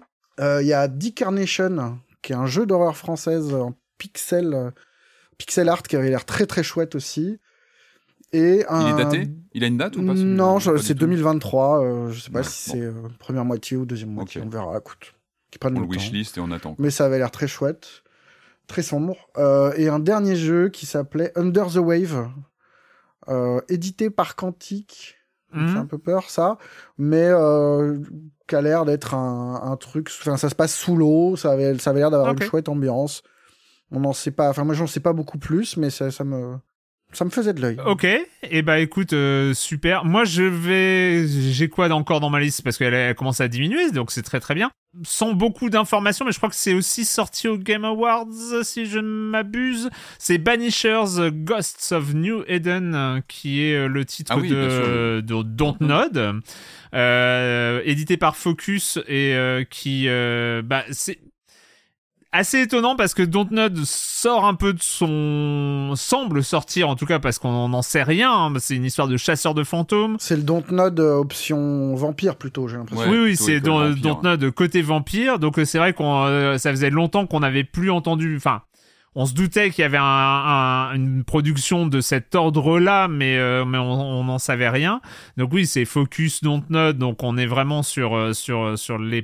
sur, voilà, sur un peu le côté vampire. Versant plus action, quoi. Plus action.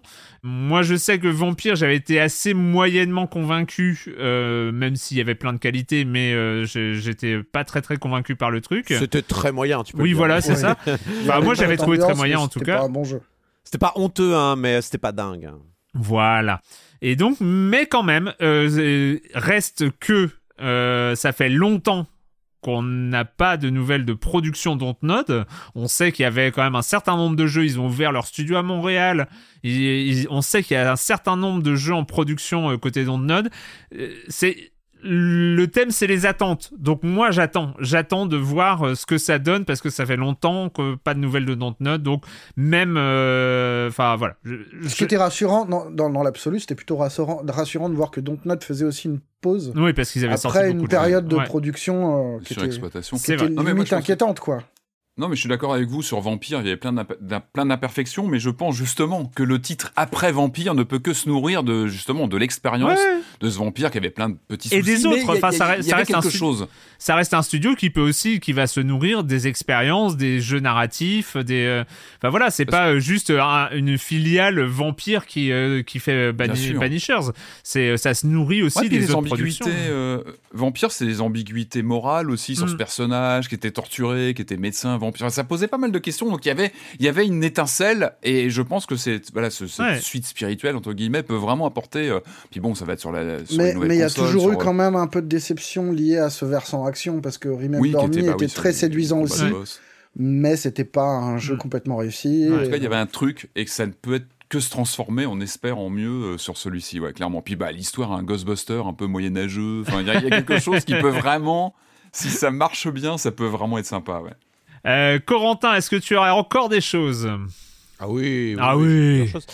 Bah, il y a Pikmin 4 quand même. Ah, je l'avais dans ma liste. Encore un 4. Bah oui, c'est bien.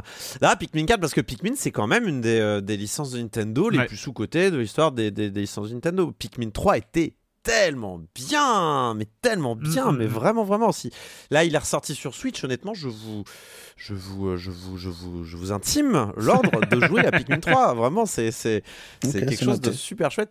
Donc, euh, Pikmin, euh, comment dire, c'est, dur à, définir. C'est une espèce de STR, mais en même temps d'action, de gestion. Licence chouchou de Shigeru, hein Ouais, voilà. Et donc, en gros, on, dit à nos petites bestioles d'aller chercher des morceaux de vaisseau parce qu'on est coincé sur une planète. voilà. C'est toujours à la fois mignon au premier abord parce qu'on se dit oh on va chercher euh, on va chercher l'entonnoir euh, dans la mare euh, c'est trop mignon et puis après ben on stresse parce que hep hep hep le soleil se couche on va se faire bouffer par les monstres et il y a, y, a, toujours cette dualité hein, du Pikmin qui te détend et qui te stresse en même mm, temps. Mm, mm, Mais en même temps, toujours cette, ce vrai plaisir de multitâche qui marche extrêmement bien avec Pikmin, où vraiment tu dis à ce groupe-là, allez, pétez ce mur pendant que c'est en train d'être pété, vous allez physiquement dans un autre endroit pour aller transporter un fruit ou je sais pas quoi, puis ensuite vous allez dans un autre endroit pour aller dire à un autre mec d'aller faire autre chose. Dans le 3, grâce à la mablette, on pouvait euh, déplacer des personnages qui pouvaient faire des, des mablette, trucs. Euh, eh la, mablette, ça, fait, ça faisait longtemps. Hein. Il y a un petit copyright quand tu dis ce mot-là quand même. Hein. C'était. Euh, Et donc, en fait, voilà, le, Pikmin, c'est le bonheur d'avoir 12 tâches en même temps. Et en même temps, tout est dans votre cerveau et ça fonctionne et tout est très facile à utiliser. Et euh, bah, un 4, oui, c'est très bien. J'ai hâte, j'ai hâte d'avoir un 4.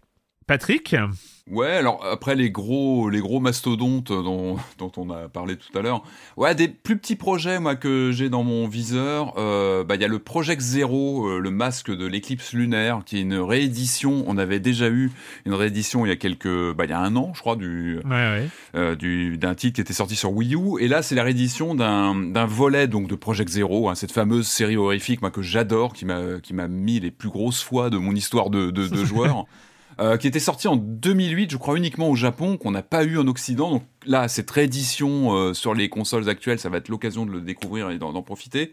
Ça, puis vu que je suis en plein Bayonetta 3, bah, j'attends ce Bayonetta Origins. Hein. son nom exact, euh, euh, c'est euh, Bayonetta Origins Cereza and the Lost Demon qui sort le 17 mars, qui m'intrigue. Tu, sais que, euh, tu sais que ça va pas être bien, ça. Je, moi, je suis curieux. Voilà, je suis dans ma phase Bayonetta. Pertinemment que ça, va pas être bien. Il est dans ma liste et, je, je l'attends. Voilà, donc ça, c'est deux jeux peut-être un peu plus mineurs, mais que voilà que j'ai dans mon, dans mon viseur. Marius, te reste-t-il encore des choses?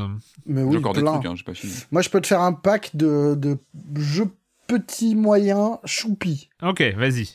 Il y a Dordogne que, j'attends quand même beaucoup parce que, parce que voilà, c'est quand même très beau. L'aquarelle. Ouais. Euh, il y a Chia, euh, ce petit jeu hyper lumineux en Nouvelle-Calédonie avec une petite fille qui semblait passer d'un autre à l'autre. Ça, j'avoue que franchement, je suis curieux. Ouais, ouais, ouais. Euh, et le dernier, c'est The Plucky Squire qui avait tapé dans l'œil de tout le monde ce petit platformer euh, moitié 2D, moitié 3D où euh, on commençait dans un avec un personnage qui était dans un dans un livre de contes et euh, pour se balader ensuite sur la table façon It Takes Two, ça franchement c'est ouais. Mais ça fait c'est un peu le genre de truc où tu l'attends et tu te dis j'espère vraiment que ça sera à la hauteur de mm-hmm. de des attentes nées d'un simple trailer quoi. Ouais parce que finalement le ouais l'effet wow on l'a déjà eu en fait on l'a eu avec ce trailer maintenant il faut que bah que ça que ça soit là manette en main quoi il faut qu'il y ait quelque chose qui se passe. Euh. C'est possible. Il y a hein, dans l'eau aussi ah bah, qui, qui, arrive plus vite. Euh, qui est attendu depuis longtemps, qui a été qu'on n'attendait plus après les histoires de de harcèlement qui était qui qui qui, qui, émergeait de qui ont émergé l'année dernière je crois. Mm, mm. et qui arrive là euh, fin du mois. Ok. Moi qu'est-ce qui reste? Il y a quand même j'ai enfin oui je l'attends j'ai je c'est comme à chaque fois il y a Assassin's Creed Mirage donc euh, retour euh, retour de la licence retour à Bagdad retour aux, origines même si c'est pas Assassin's Creed d'origine parce qu'il y en a déjà un mais voilà c'est retour retour au aux fondamentaux. En plus, a priori, c'est vraiment euh, Assassin's Creed à l'ancienne. Je suis curieux, je suis curieux de voir euh, ce que, comme à chaque fois, je suis toujours curieux. Je suis pas toujours euh, convaincu au-delà du raisonnable, mais mais quand même très régulièrement. moi, c'était c'était Odyssey, le dernier qui m'a vraiment transporté. voilà, régulièrement, il y a un Assassin's Creed dans lequel je plonge. Ce sera peut-être pas celui-là, mais je l'attends même. Écoute, moi je t'avoue que si j'ai gardé un jeu Ubi dans mes attentes, ce n'est pas Skull and Bones, c'est Avatar. Parce que ah franchement, tout le monde s'en fout d'Avatar. Ah mais tellement. et dans le fond, je m'en fous un peu, mais je, m'en fous tellement que je suis presque curieux de voir ce que ça peut donner. Et ils n'ont pas réussi la. là. Ils ont pas réussi la sortie en conjointement avec le film. Du ouais, coup. du coup, ouais. Ah bah non, ils ont. Ça bah, ils ont tellement de bazar en interne. mais c'est compliqué, oui. Ah ouais. Après, il y en a d'autres des avatars qui sont prévus, tournés, machin. Oui, oui. Mais bon, est-ce qu'ils seront prêts à attendre encore quelques années pour. Euh, non, non, mais je suis curieux. Je... sais tellement pas ce que ça peut donner. Ouais. en vrai. Le film est tellement déjà dans un autre univers euh, graphique et, et, technologique que j'ai peur que le jeu vidéo fasse vieux. Oui. face à Avatar. Ouais. En fait. C'est peut-être ça. Mais vraiment, quand, quand, je suis sorti du film, je me suis dit, oh putain, les mecs du Bi, s'ils ont vu ça, ils vont tirer la gueule. Parce que ça doit être vraiment compliqué de, de, répliquer l'effet du film, quoi. Ouais. Oui, parce que tu as l'effet 3D, bah, on est sur du CGI, donc effectivement, ce sont les codes du jeu vidéo, mais si derrière le jeu vidéo n'est pas à ce niveau qui a priori est très... Euh, très élevé sur le sur le nouveau film que j'ai pas encore vu mais euh, oui après après Ubi ils savent faire des jeux jolis. Enfin c'est pas euh, oui mais là c'est pas juste joli. Enfin Avatar 2 il est vraiment bizarre hein. c'est dans le genre claque technique. C'est pas juste des jolis effets spéciaux. C'est un film avec un, niveau de framerate qui rappelle le jeu vidéo avec une mhm. image qui semble presque un peu parfois hors du, cinéma et plus proche de ce qu'on voit sur mhm, console. Du coup, putain, les mecs du bi, euh, j'imagine que tu sors de ça, tu dois avoir les foies, quoi. Euh, on, va, on va épuiser nos listes. Ouais. On va un dernier tour de table en épuisant nos listes. Euh, est-ce que, est-ce que euh, Corentin, t'as encore des choses? Oui, j'ai trois petits jeux. Ça te va, Erwan? Trois Tout à petits fait, jeux. tout à fait. Allez, trois petits jeux. Alors le premier, il est c'est pas vraiment une nouveauté, enfin c'est pas vraiment une attente dans le sens où il était déjà sorti en early access euh, en 2020, de début 2020. On se fait un petit moment qu'il est dans le four, mais il est censé sortir cette année. Ouais. Et moi personnellement, je voulais pas y toucher avant euh, d'avoir euh, le jeu en entier. C'est World of Horror. Et il s'agit d'un jeu euh, développé par un Polonais, euh, alors j'ai peur de déclencher son nom, mais Pavel Kozminski. Tu sais qu'on en a parlé euh, dans Silence on joue. Oui, on Ah l'a. oui, on oui, l'a oui. chroniqué déjà. hein. On l'a traité, euh, World of Ah Horror bah oui, attends. Il y a longtemps. Je, je crois Un que même c'est la première, Ito, la euh. première émission de Julie. C'est Ouais. pas impossible. C'est pour ouais. ça. Voilà, tu étais au Japon. J'étais en train de l'essayer au Tokyo Game Show. C'est ça. Littéralement. Donc euh, oui, j'ai pas touché. Oui, enfin bon, ouais, vous avez fait South of the Circle, donc je vais, je vais le retester je pense. Ah non, mais très Euh, volontiers en plus. Donc euh, c'est un jeu en 1 bit, euh, noir et blanc. Je vais pas euh, m'a- m'apesantir dessus. Je vous Yes. laisserai réécouter la- la- l'émission. Mais c'est un jeu d'horreur en 1 bit qui rappelle les vieux jeux d'aventure des vieux Macintosh. C'est un peu le Mm. même genre d'ambiance que vous pourriez avoir dans un Junji Ito, un Lovecraft. Ah oui, c'est complètement Mm. pompé sur Junji Ito. Voilà. On va méchamment, pas, quoi. on va pas, on va pas aller plus loin. Il y a Metal, euh, Metal Slug Tactics, c'est pas Metal Gear Slug, ce qui n'a rien à voir. Euh, Metal Slug Tactics, c'est qui- le, c'est le tactical.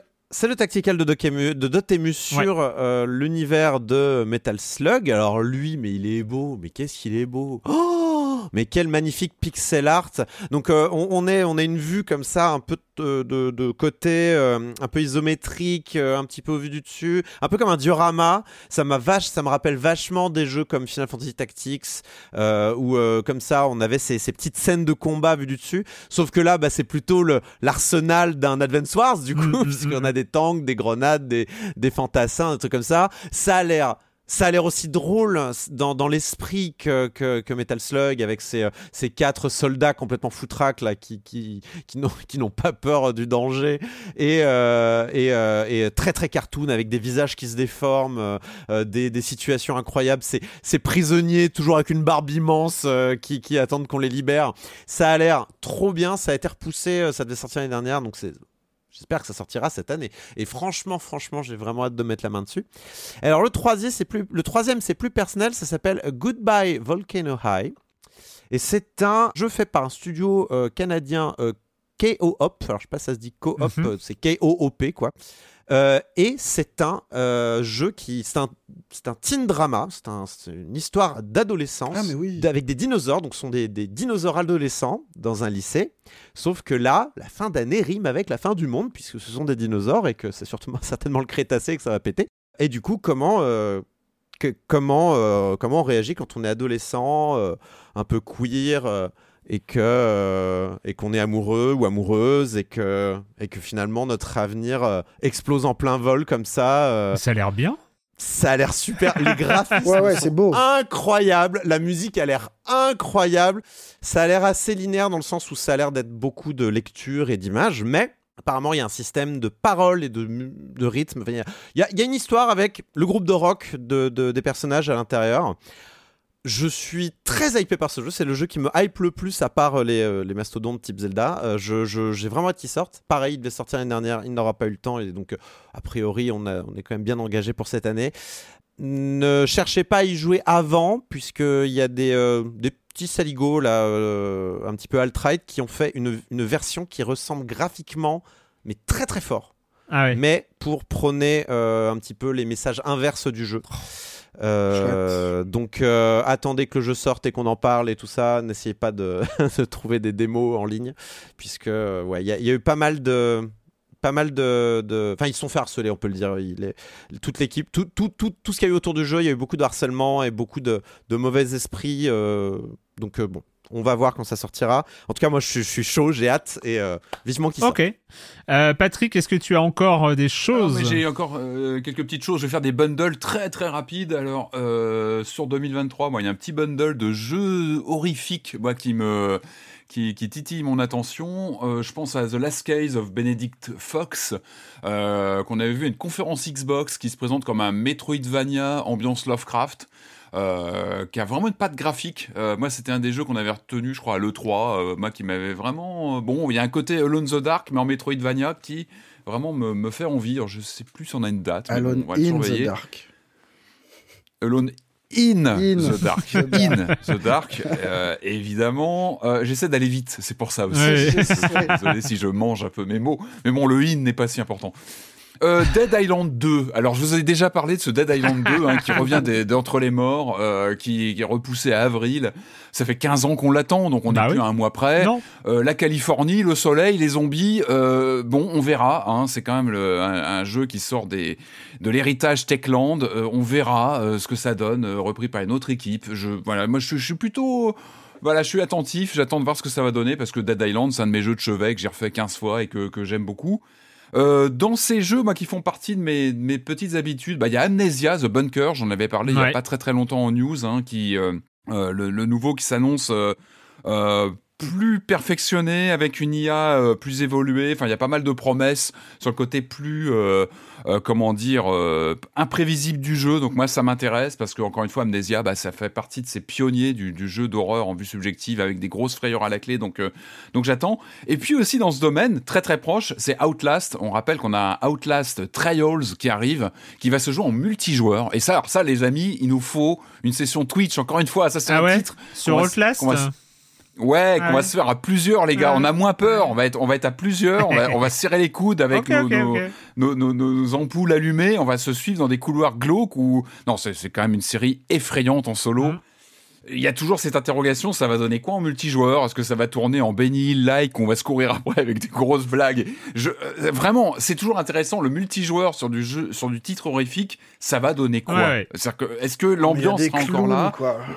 Ou est-ce que ça va partir en, déconnade à plusieurs Donc je, suis euh, et ça fait longtemps qu'on l'attend en plus. Bon, on est sûr que ça donnera des Twitch intéressants avec Arwen Mais oui, mais en tout cas. C'est ça qui est le plus important, c'est que c'est voilà, ça va nous ça, ça, risque de nous donner des, bonnes poilades. Donc on, va suivre ça de près.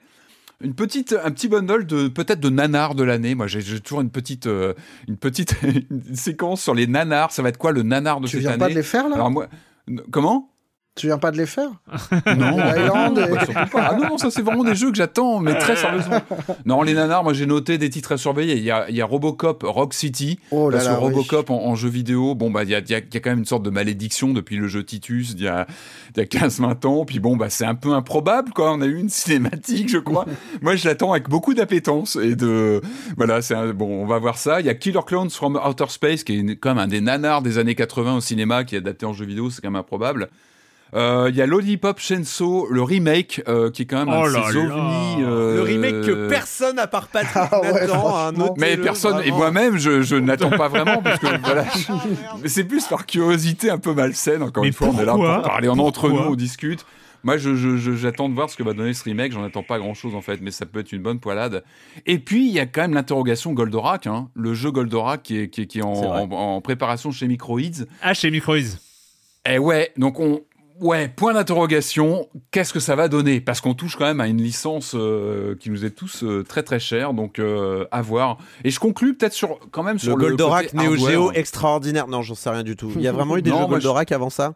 Il y a eu, bah, il y a eu des shoots. Il y a un shoot d'ailleurs qui, qui, arrive, je crois, qui, qui, arrive, qui était en arcade. Ouais, ah oui. ça va être. on verra ça. Non, non, je conclus peut-être sur 2023 en côté hardware. Donc il y a le PSVR 2, lui, c'est dans les semaines qui viennent. Est-ce que Nintendo va répliquer? Est-ce qu'il y aura une nouvelle Switch ou pas? Ça fait aussi partie du, des attentes potentielles sur 2023. Tous les voyants sont plutôt sur non. A priori, on n'aura pas de Switch cette année. Euh, parce que la grande question chez Nintendo, ça va être quoi la suite, quoi? Parce que autant euh, les, les, concurrents, bon bah la PS5 elle est là, il y aura certainement une mise à jour qui a été plus ou moins confirmée avec un. Moi je pense à une Switch avec une mablette. Yes, ah moi j'ai hâte. Une mablette dans la main, une mablette dans une main, la Switch dans l'autre, énorme. Non, mais vous rigolez, mais. Une mablette dans une main et, un Joy-Con qui drift dans l'autre. Mais vous rigolez, mais je pense que chez Nintendo, on dort très mal en ce moment parce que je pense qu'ils sont dans la crainte du syndrome Switch U. Euh, c'est-à-dire, le, après le carton de la Wii. Euh, il y a la Switch qui a fait son, son, carton actuel, qui est toujours là et qui a, qui a vraiment renversé la table. Qu'est-ce qu'on fait après la Switch? Et il y a toujours, je pense, cette crainte. En vrai, ils peuvent pas juste annoncer un Mario et c'est reparti comme en 40 sur la, même console pendant 5 ans. Mais là, je pense que ça va être. Ils sont pas besoin de console. Ils sont pas du tout pressés, à part des rafraîchissements comme on a eu l'OLED il y a quelques mois maintenant. Exactement. Euh, pour, pour que tous les gens qui ont acheté la Switch au lancement renouvellent leur parc. Oui, c'est ça, on est plus sur un tout. renouvellement. D'où les parcs installés qui explosent parce que la machine est là depuis quelques années maintenant, puis on la renouvelle et on en achète plusieurs par foyer. Euh, la vraie question, c'est qu'est-ce qui va y arriver après? Est-ce qu'il y aura une rétrocompatibilité, etc. On avait déjà posé la question. On n'est pas obligé on n'est pas obligé d'ailleurs d'avoir une rupture aussi forte que pour les générations précédentes. Regarde pour la génération PS4, la génération PS4 continue à traîner là. Je pense qu'elle ah va continuer à traîner un, petit moment. Je crois qu'il y a de la euh, PS4 qui arrive en neuve, il me semble qu'il y a même des, des, des, des, arrivées de bundle de PS4, euh, j'ai vu ça passer. Mais on en a parlé, on, avait évoqué ça au moment de la sortie de PS5 Xbox Series. Hein, et c'est très sain, mm, mm. la rétrocompatibilité, on en parle à chaque fois, mais c'est très bien, tu gardes tes jeux, tu, tu, ils sont mis à jour, etc. C'est très très bien, donc je pense que Nintendo, il faut mais, c'est surtout en regardant les sorties des jeux là que, enfin en préparant la liste, je voyais que la plupart des jeux multiplateformes que je que je qui m'intéressaient mhm. sortaient également sur PS4. Et c'était euh, c'est la preuve quand même que Enfin, c'est preuve. C'est un signe que si Nintendo est attentif à ce qui se passe, il pourrait sortir une, une New Switch par exemple, mais mhm. qui, qui, qui, Une Super Switch Super Switch Ouais, ou une Super Switch, ce qu'on veut, mais en tout cas qui, qui, qui, qui, ne créerait pas une ah rupture euh, complète avec la Switch précédente et qui, qui ferait une continuité douce comme ça, et puis au bout d'un moment on dirait, bah, voilà, les, les, les Switch première génération, peut-être que euh, ce jeu-là ne fonctionnerait pas. Euh, voilà. Marius, est-ce que tu as encore des choses Oui, je suis même très surpris que, que Patrick l'ait pas sorti, mais Alan Wake 2, ça a l'air quand même pas mal. Ouais. Un petit peu. Ouais, même si ça fait peur. Mais oui, non, mais c'est une bonne question, Alan Wake 2. Hein. Mais vraiment, on n'en sait pas grand-chose pour l'instant. Je crois qu'on a eu un teaser vidéo filmé avec des acteurs, si je dis pas de bêtises, il me semble, hein, c'était ça. Euh, moi, c'est simple. Alan Wake 2, j'attends euh, les promesses du Alan Wake originel, c'est-à-dire ce qu'il devait être à la base, c'est un open world narratif avec une monde à la avec une ville à Deadly Premonition où on pouvait se balader, faire des tas de choses en monde ouvert, avec une narration Deadly Premonition 3. Euh, mais ouais, mais ouais, mais pourquoi pas Et Deadly Premonition, pour moi, il avait mis une fessée à Alan Wake parce qu'il avait réussi ce que n'avait pas réussi Alan Wake à l'époque. Ça date, hein, ça fait 10 ans de ça, mais moi, s'il y a un Alan Wake 2 euh, qui arrive effectivement, moi j'attends ça, euh, c'est qu'il remplisse ce challenge d'une narration euh, horrifique en monde ouvert. Je suis pas sûr que ce soit ce qui soit prévu et on n'en sait pas grand chose pour l'instant. Il est daté du coup Alan Wake 2 Je suis pas sûr. Non, 2023, mais c'est tout. Et ça sent bon le 2024. Hein. Le peu d'infos qu'on a dessus, ça sent le report, oui. J'avoue que j'attends plus Control 2 qu'Alan Wake 2, je vais pas vous mentir.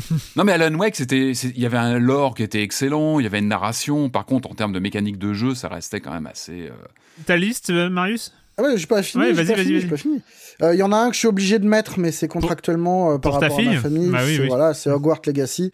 En vrai, j'en attends vraiment plus rien. J'ai vu mm. tellement de, de trailers et de machins décryptés par mon enfant que que ça a l'air nul, mais bon, écoute, il faudra y jouer. Ça se trouve, ça sera peut-être un peu bien, et puis on verra. Mm, mm. Mais je sais que ça va tourner en masse. Un peu curieux quand même de Like a Dragon Ishin. Ouais. Parce ah que le dernier Yakuza mm-hmm. était quand même super chouette, et que là, la version euh, samouraï, bah, je suis curieux. Mm, et, et puis Stalker 2, écoute, euh, oui, oui, oui, toute cette histoire est tellement étrange. Euh, ouais, c'est clair. C'est voilà, juste voir ce que ça peut donner. Euh, Est-ce que ça sortira aussi, Enfin, c'est. Ah bah si, je crois que là il est bah, calé, euh, il me semble. Hein, Peut-être. Enfin, j'imagine que, que si un report arrivait, personne ne le reprocherait. Euh, bah non, ouais. Un studio qui, est sous les bombes, mais mais voilà, ça fait quand même un, un, truc qui est étrange, quoi. Un, super blockbuster mm, très mm, mis en avant par Microsoft et rattrapé par l'actualité de façon terrifiante, quoi. Moi, dans les jeux, euh, pareil, hein, c'est vraiment les jeux pas cités euh, et, qui vont quand même arriver a priori cette année, qui est Hollow Knight Silk Song, euh, quand même. tu crois qu'il arrivera cette année? Bah, je sais pas. C'est ta petite prédiction? Ouais, je sais pas. je me dis. Non, mais il pourrait, il pourrait en vrai, mais c'est vrai que c'est l'Arlésienne maintenant. Hein. Bah oui, voilà, c'est ça. Mais au, au, moins pour le, au moins pour le citer, le Spider-Man 2 euh, qui doit arriver à l'automne. Bon, c'est toujours un petit peu de curiosité. Euh, je sais pas sur les jeux Marvel en ce moment. c'est peut-être ça. On en parlera, hein et, euh, et parce qu'on a dit tout le mal qu'on pensait de Gotham Knight, il faut quand même Suicide Squad. Au moins la curiosité. C'est oh, oui, oui, oui. moi, zéro.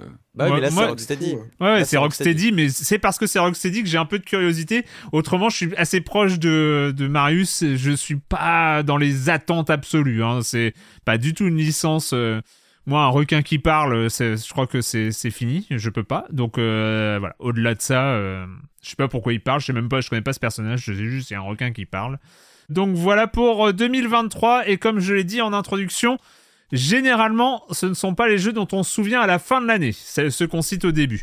J'ai regardé, moi c'était Somerville, un de mes jeux les plus attendus de 2022. Ah, bah oui. Donc euh, donc voilà pour euh, Ouais, bon après Somerville, c'était une vraie déception pour le coup. Non, mais c'est euh, vrai, c'est vrai, c'est vrai. Moi, moi, moi, j'attendais très fort Neon White, j'ai pas été déçu. Je pense qu'on peut être aussi, euh, on peut taper juste de temps en temps C'est vrai, sur les, euh, c'est vrai. les productions. Euh, noterez écoute, j'ai pas, j'ai pas cité Supermassive, mais on sait qu'il y aura au moins deux ou trois Supermassive dans l'année, vrai, ce qui est normal. vrai. Enfin, ça, ils vont enchaîner. Écoutez, on en a fini avec les attentes 2023. On va parler quand même des jeux vidéo, euh, voilà, des jeux vidéo. Mais avant ça, avant ça, c'est euh, pour ce 2023, c'est aussi le retour de la chronique jeux de société de Jérémy Kletskin. Salut Jérémy. Salut Erwan, je sais que depuis toujours tu es un passionné d'informatique, tu sais qui est Turing, tu sais ce qu'est le test de Turing et surtout tu sais ce qu'est la machine de Turing. En anglais Turing Machine, c'est l'ancêtre de l'ordinateur et c'est aussi le nom du jeu dont on va parler aujourd'hui. Alors prépare tes méninges, on va entendre les mouches voler, on est sur un jeu de logique, il va falloir réfléchir. Au centre de la table, on va poser la tuile de la machine, c'est une intelligence artificielle à laquelle est associée 4, 5 ou 6 cartes critères. Chacune de ces cartes critères est elle-même en lien avec une carte vérificateur. Ces cartes vérificateurs, ce sont des grilles avec des croix rouges ou des crochets verts. À côté de cette machine de Turing, on va poser un support dans lequel on va glisser des cartes perforées, où il y a des cartes perforées comme dans les vieux ordinateurs. C'est très sympa. Le but du jeu étant de découvrir une combinaison de trois chiffres de 1 à 5, eh ben, il va y avoir 15 types de cartes perforées différentes euh, pour chaque chiffre et chaque position. Et c'est une course au premier joueur qui va trouver la bonne combinaison, un petit peu comme au Mastermind, vous allez en choisir une et vous allez pendant votre tour la tester. Les joueurs jouent simultanément leur tour, hein. il ne s'agit pas de rapidité rapidité, mais simplement d'utiliser le moins de tours possible pour la trouver. Le nombre de critères, il y en a 48 dans la boîte, donc vous imaginez le nombre de combinaisons possibles. Vous allez jusqu'à trois fois durant votre tour euh, mettre votre combinaison à l'épreuve. Les cartes perforées de votre combinaison de trois chiffres ainsi que les cartes de vérificateur sont juxtaposables. Elles ne laissent apparaître, il n'y a pas d'exception, qu'une seule case ou une croix rouge ou un crochet vert. Et vous savez donc instantanément si le critère euh, indiqué sur la carte est vérifié ou pas. Il s'agit d'un jeu de déduction, on n'interroge pas les autres joueurs, mais la machine. On pourrait dire que Turing Machine, c'est comme le Cluedo, mais en 48 dimensions. Les cartes critères ne vous donnent pas la bonne réponse, ça vous donne juste un indice. Par exemple, sur celle-ci, il y a marqué euh, premier chiffre est égal à 1 ou premier chiffre était supérieur à 1. Et donc, si vous apposez sur la carte vérification euh, une combinaison dans laquelle le chiffre est par exemple 3, eh ben, il y a deux possibilités. Si le premier chiffre de la bonne combinaison à trouver, ben, c'est un 1, vous aurez une euh, croix rouge. Mais si c'est pas 1, si c'est plus que 1, vous aurez un crochet vert.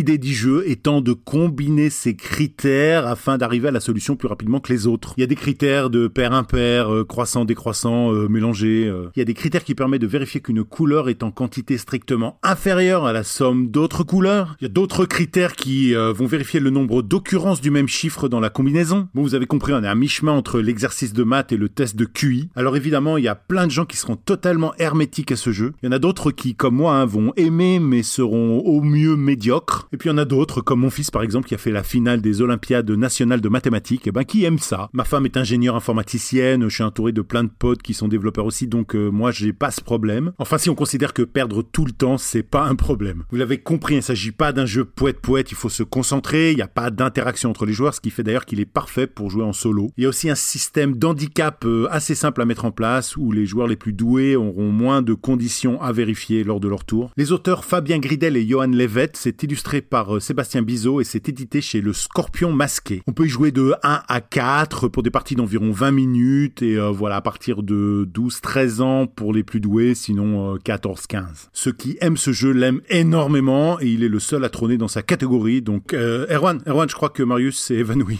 Je vais le laisser reprendre ses esprits. Bye bye. Ah, moi, je suis que, euh, que poète poète, moi. Ça tire à balles réelles. C'est chaud. Merci, euh, à la semaine prochaine, Jérémy. Euh, moi, il me fait envie quand même. Alors oui, euh, j'ai écouté la, la description, je fais oh c'est pour Erwan ça, oh c'est pour Erwan ça. Pour- Moi, j'avoue, j'écoutais pas. Même quand il a dit poète poète, t'as pas écouté? Si j'ai entendu poète poète parce que ça sort du lot, tu vois. Donc tu t'es pas évanoui. On est rassuré. Euh, on va enchaîner. Donc oui, à la semaine prochaine, Jérémy, évidemment. Euh, on enchaîne, on enchaîne avec euh, un jeu que tu nous as signalé avant même le bilan 2022. On s'attendait presque à ce qu'il soit dans tes tops 2022 tellement, euh, bah, tellement c'est une référence à un jeu qui nous nous a porté, continue à nous porter. Même euh, il a il a tourné à la maison, moi chez moi, euh, c'est pendant ses vacances. Hein, mon fils a ressorti sa 3DS, s'est relancé dans les derniers défis de Rhythm Paradise. Et donc on, on, est sur une relecture, un hommage, une variante. Je sais pas, on va appeler ça comment, mais on va parler de mélatonine.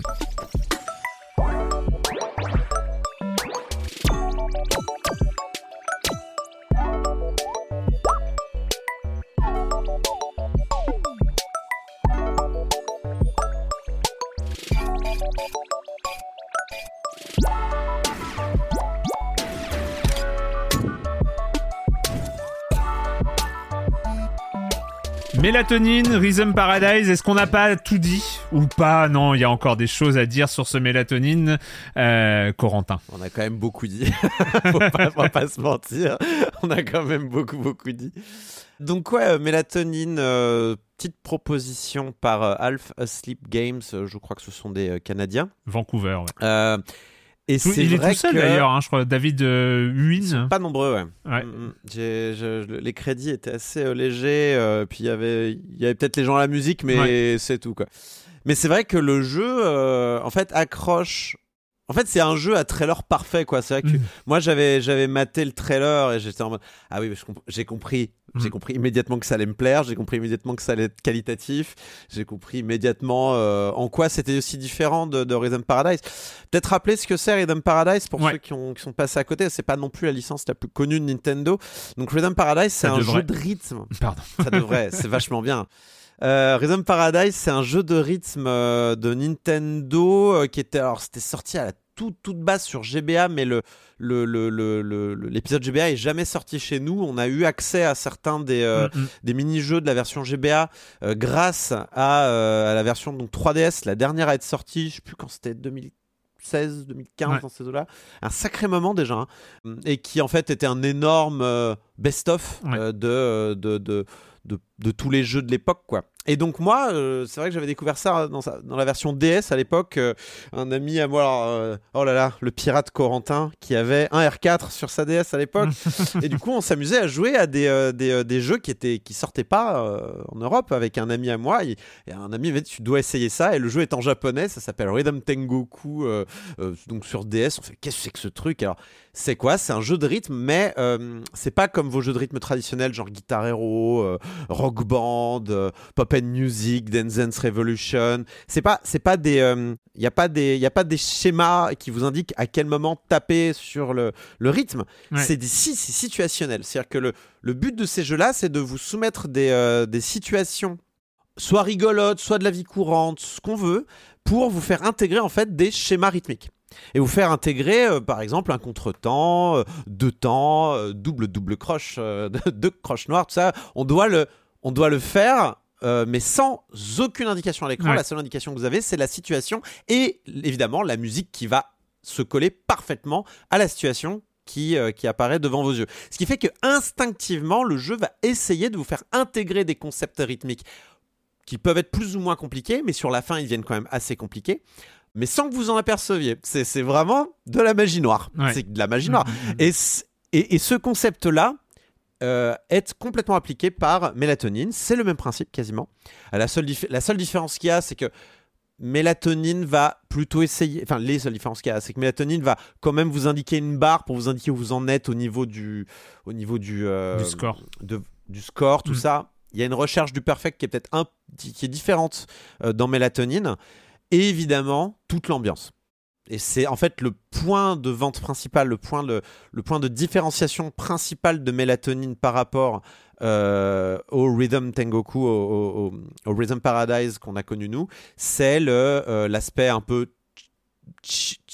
trip hop, chill, lofi, tout ça quoi.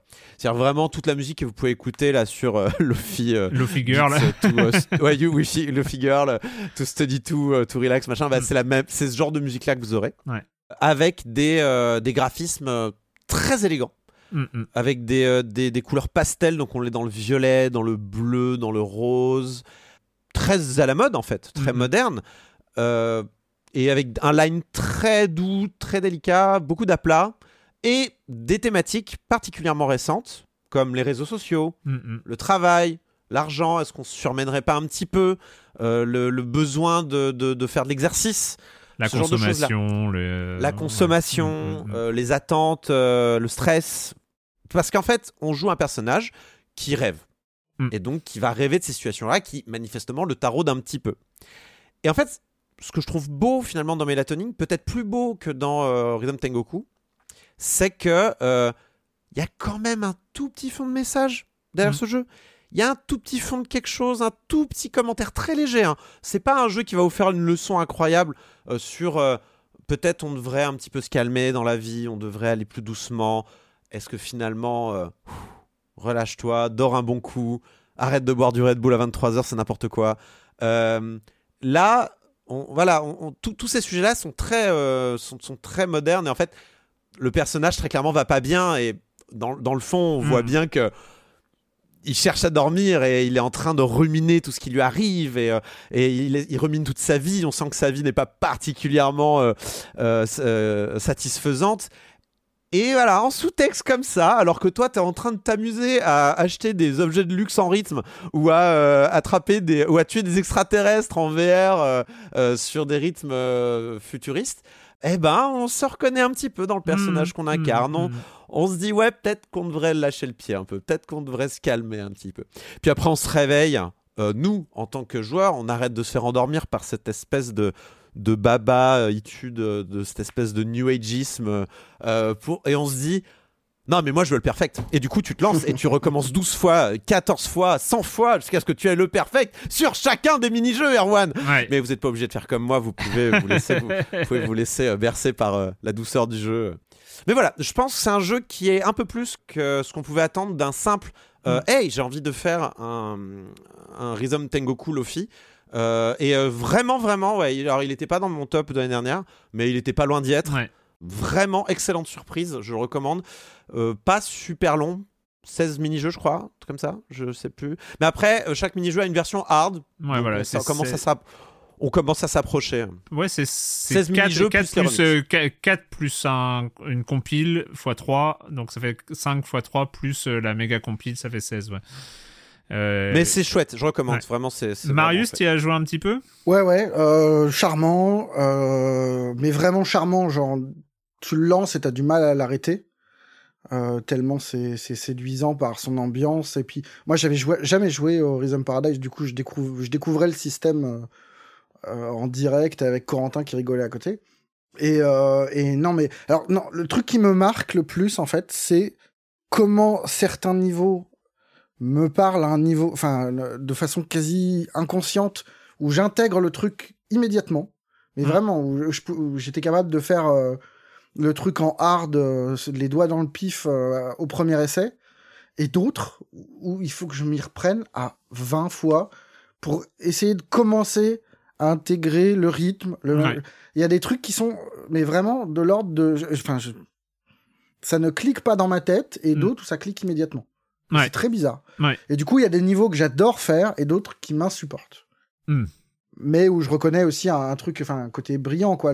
Le, premier qui m'a vraiment saoulé, c'était celui des swipes, où on était ah. sur Tinder et machin. Et je n'arrivais pas à, choper l'espèce de temps de retard qu'il fallait, euh, avec lequel il fallait appuyer sur le bouton. Ce qui est étonnant aussi, c'est que c'est un jeu où, contrairement au Guitar Hero, où tu dois euh, connaître parfaitement ta manette et, euh, et enchaîner d'un bouton à l'autre avec euh, là c'est tout se joue à un bouton ou deux boutons quoi. C'est extrêmement simple et c'est vraiment le rythme qui prime quoi. Et il y a des moments et il y a quand même un, jeu avec tout tout repose sur l'indicateur visuel mais au final c'est le son qui prime et le jeu s'amuse à t'enlever euh, les indicateurs visuels en, en baissant le enfin là en l'occurrence c'est un jeu où on swipe les candidats et machin et où le téléphone finit par se baisser et où il faut intégrer le rythme pour pour réussir. Et c'est, enfin, c'est très bizarre. Il y a vraiment, moi, le, mm. premier niveau, pareil, je galérais un peu jusqu'à comprendre que j'étais pas obligé de regarder l'écran, par exemple. Ouais. Et que c'est même plus simple, enfin, très vite. Le, premier niveau te met des nuages qui te cachent le truc et d'un coup, tu comprends l'intention du jeu, en fait. C'est assez plaisant. Non, vraiment, euh, une belle surprise, quoi. Patrick, tu y as joué ou pas? Ouais, j'ai joué, ouais. Alors, je suis complètement nul. Alors, il faut, faut savoir quand même que, en fait, je n'ai aucun sens du rythme. Euh, je suis un piètre danseur, je le dis clairement. Et j'ai pas ce truc-là. Et en fait, moi, j'ai trouvé plutôt intimidant, ce jeu, avec cette livrée blanche euh, qui écrase à l'écran. J'avais un peu l'impression d'être à l'école, en fait, avec un côté très scolaire, avec un tapage sur les doigts. Et vu que je suis pas bon, j'ai eu du mal vraiment à m'acclimater. Euh, et c'est complètement paradoxal parce que je comprends tout à fait votre, euh, vos retours sur le visuel. Il est élégant, bien sûr, qu'il est classe, il est très à la mode. Moi, il m'a intimidé. Il m'a intimidé au point où voilà, j'avais l'impression d'être devant un maître d'école qui me tapait sur les doigts parce que j'étais pas en mm. rythme, mais j'y arrivais pas. Et moins j'y arrivais, et plus je commençais à paniquer. Vous savez ce que j'ai fait? Je suis retourné à la maison, j'ai relancé un Metal Hellsinger et je me sentais bien. Je me sentais bien à, fracasser des démons euh, sur, la, sur la... C'est complètement paradoxal parce qu'il est méchant, Metal Hellsinger. Il est, il est pas beau, il y a des monstres affreux. Mais je le trouve paradoxalement plus accueillant que ce jeu, peut-être un peu scolaire. Voilà, le mot tombe, il est affreux ce mot, je le déteste, mais c'est un jeu un peu scolaire, un petit peu, euh, un peu intimidant quand on est. Enfin voilà, cette froideur. Enfin cette il est un peu froid visuellement. Il a ce côté un peu. Euh, ouais, j'ai trouvé intimidant et du coup, bah, je suis retourné, comme je vous disais, à Metal Singer et ça se passe très bien chez Metal Singer. On est bien, on est à la maison euh, et voilà. En fait, je me suis dit à un moment vraiment, j'ai un vrai problème de rythme. Mais en fait, non, parce que je, m'éclate plus sur Metal Singer. Donc, je pense que c'est vraiment une question de mise en scène. De est-ce qu'on voit ce qui se passe à l'écran Oui euh, et cette non. zone entre le gameplay et le et les stimuli visuels, auditifs. Euh, en tout cas, il m'a intimidé. Je suis, voilà, non, en, fait, le truc, c'est que Metal Singer, tu tires sur les temps. Donc, euh, mhm. donc et, et, la rythmique euh, des, des, morceaux est mhm. évidente. C'est-à-dire que tu. Oui, bah bien sûr. Tu, tu, tu, tires sur les. Enfin, tu tires pas tout le temps, mais quand tu tires, ça doit être sur les temps.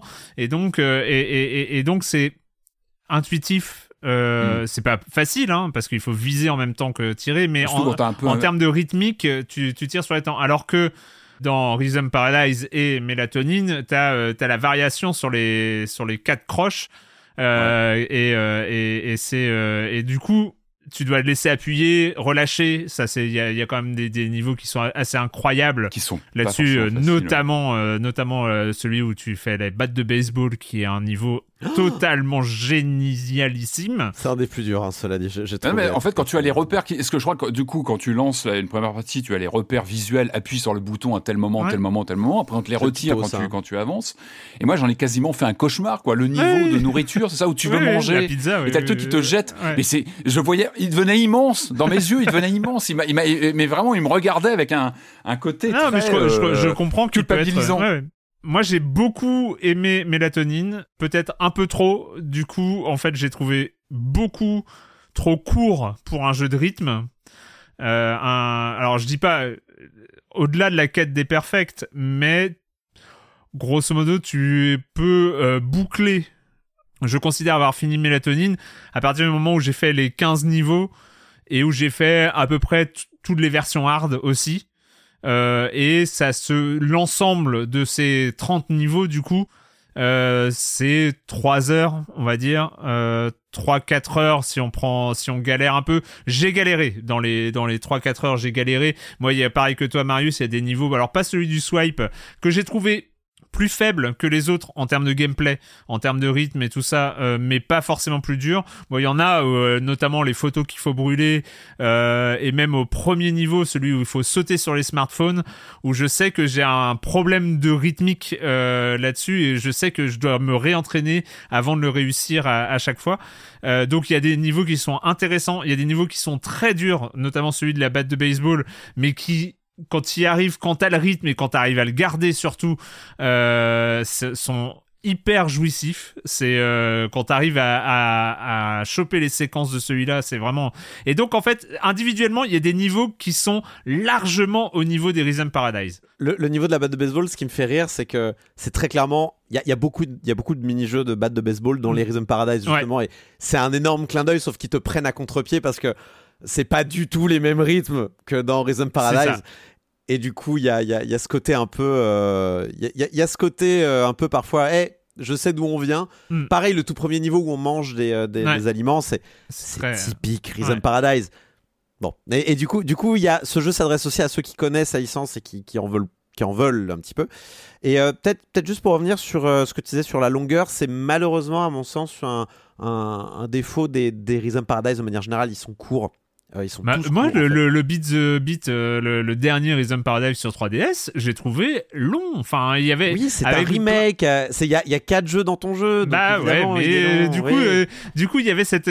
Enfin, j'ai toujours envie de plus. Et puis, et puis même sur des jeux de rythme, Rhythm Doctor, par exemple, est plus long à, et, et, plus dur. Enfin voilà, il va, il va, chercher, il va, il va, il va beaucoup plus dans, dans enfin je sais pas. J'ai l'impression qu'il y, y, a énormément de la production de mélatonine qui est dans les graphismes parce que vous l'avez dit il est sublime.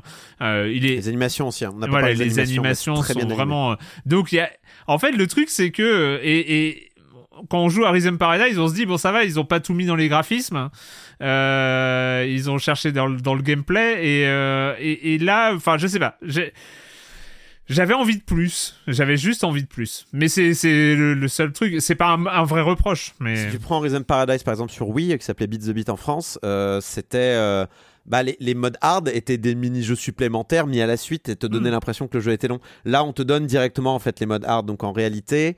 Bah, je pense si on compte les mini-jeux de mélatonine et de, de, de la version Wii de Beat the Beat, je pense qu'on n'est pas si loin en termes de, en termes de, de contenu. Et alors, ok, J'entends la remarque et elle est tout à fait légitime. Cela étant, je tiens à préciser qu'il y a un éditeur de niveau aussi dans le ah. jeu. Ce qui peut un peu peut-être changer la donne. C'est vrai. Euh, vrai. S'il y a des gens un peu motivés, ils pourraient faire. Euh, et, et, et, juste, il y a, mais ça c'est normal dans un jeu de rythme. Il y a des niveaux inégaux. Enfin, il y a des niveaux qui relèvent du génie et il y a des niveaux un peu plus, euh, un peu plus basiques qui sont moins intéressants. Je sais que je l'ai encore relancé hier soir pour me remettre dedans et j'ai refait mes niveaux préférés avec un plaisir réel. Tu vois. Enfin, ouais. Non, mais ça c'est vrai. Moi, je, pareil. Il y a des moments où J'arrivais pas à avancer dans le jeu, c'est pas grave. Je me relançais les niveaux que j'aime bien, euh, mm. la VR, euh, les pièces. Euh. Ouais, voilà, c'est ça. Ou juste, c'est un bonheur de jouer. Ouais, ouais. C'est trop facile, mais, mais c'est génial. Ça s'appelle Mélatonine. J'ai fait mes devoirs, mais tu dois avoir l'info plus vite que moi. Il est, oui, 15 il euros PC Switch. 15 euros PC Switch, développé par Half Asleep, qui va nom de studio qui va très bien avec le jeu. Ah oui. Et d'ailleurs, c'est que 15 euros, donc euh, finalement, oui, c'est ça. Euh, est-ce qu'on peut, est qu'on peut reprocher la longueur d'un jeu euh, comme celui-là à 15 euros? Bon, ça, à débattre. Allez, avant de, avant de s'envoler dans l'espace pour gérer une station spatiale, bah, comme d'habitude, s'il y a de la pub, c'est maintenant. Hiring for your small business? If you're not looking for professionals on LinkedIn, you're looking in the wrong place. That's like looking for your car keys in a fish tank. LinkedIn helps you hire professionals you can't find anywhere else, even those who aren't actively searching for a new job but might be open to the perfect role. In a given month, over 70% of LinkedIn users don't even visit other leading job sites. So start looking in the right place. With LinkedIn, you can hire professionals like a professional. Post your free job on linkedin.com slash achieve today. On va continuer euh, Silence on joue. Je regarde le timing, on a déjà fait un petit peu long, mais c'était les attentes 2023, c'est normal. On va terminer avec euh, Ixion et Marvel Snap. Mais, mais, après la coupure pub, on va reprendre les bonnes habitudes. C'est évidemment la petite oh minute culturelle. Oh, mais arrête un peu Non, mais j'oublie à chaque fois. Ah oui, mais à un moment, ça va rentrer. Hein. En fait, il faudrait qu'on l'appelle le moment poète-poète pour que... Ouais, je me réveille. Euh, on va commencer, on va commencer avec trois petites questions qui n'ont rien à voir. Mais vraiment, il euh, n'y a pas de thématique, mais euh, des petites questions rapides dans MGS5. Tiens, MGS5, c'est qui? C'est toi, Corentin, je crois, MGS5. Hein Par exemple. Si on attaque un ennemi en courant, on déclenche un son en référence à une célèbre série. Quelle est-elle? Je sais pas, l'homme qui valait 3 milliards? Bravo. Oh c'est à peu près le seul bruit de Alors c'était un educated guess, hein, vraiment c'était. Euh... je savais pas. Exactement, c'est euh, le euh, voilà l'homme ou tu... Super Gémy aurait été euh, une réponse acceptée aussi, mais. En 2000, alors ça c'était Stabilo. Euh, Guy Fawkes Tom qui nous demande en 2010-2011, la Croix-Rouge internationale a été faussement, faussement, c'est important, accusée de vouloir poursuivre en justice des millions de joueurs de jeux vidéo. Pourquoi? Est-ce que c'est en rapport avec un MMORPG par rapport à, Non. aux objets de soins? Nope. C'est pas l'utilisation du logo ou quelque chose comme ça, non? Non. Millions de joueurs. C'est beaucoup quand même. Ah oui, c'est beaucoup de... Une grosse En fait, ils ont, ils, ont, ils ont fait une déclaration et il y a des médias un peu conservateurs sur les bords qui ont On- on dit Oh là là, la Croix-Rouge veut, euh, veut tous vous poursuivre en justice. Ils ont déclaré un truc à propos des jeux vidéo. Qui rendent violent? Pas tout à Ils fait. sont la cause de, de je sais pas, de, de, de fusillade aux États-Unis ou truc comme ça? Ah, ou genre euh, un truc avec les GTA et les. Attends, tu dis 2011 Ouais. Sur euh, la conduite ou. Ah ouais, non. Non. Conduite imprudente ou. Par rapport à Call of Duty, peut-être euh, des jeux de guerre où ils sont sur des lieux d'opération. euh. Ah, euh, il faut pas tirer sur les, euh, les, euh, les gens qui soignent dans, sur les, les lieux de guerre. euh, c'est pas bien.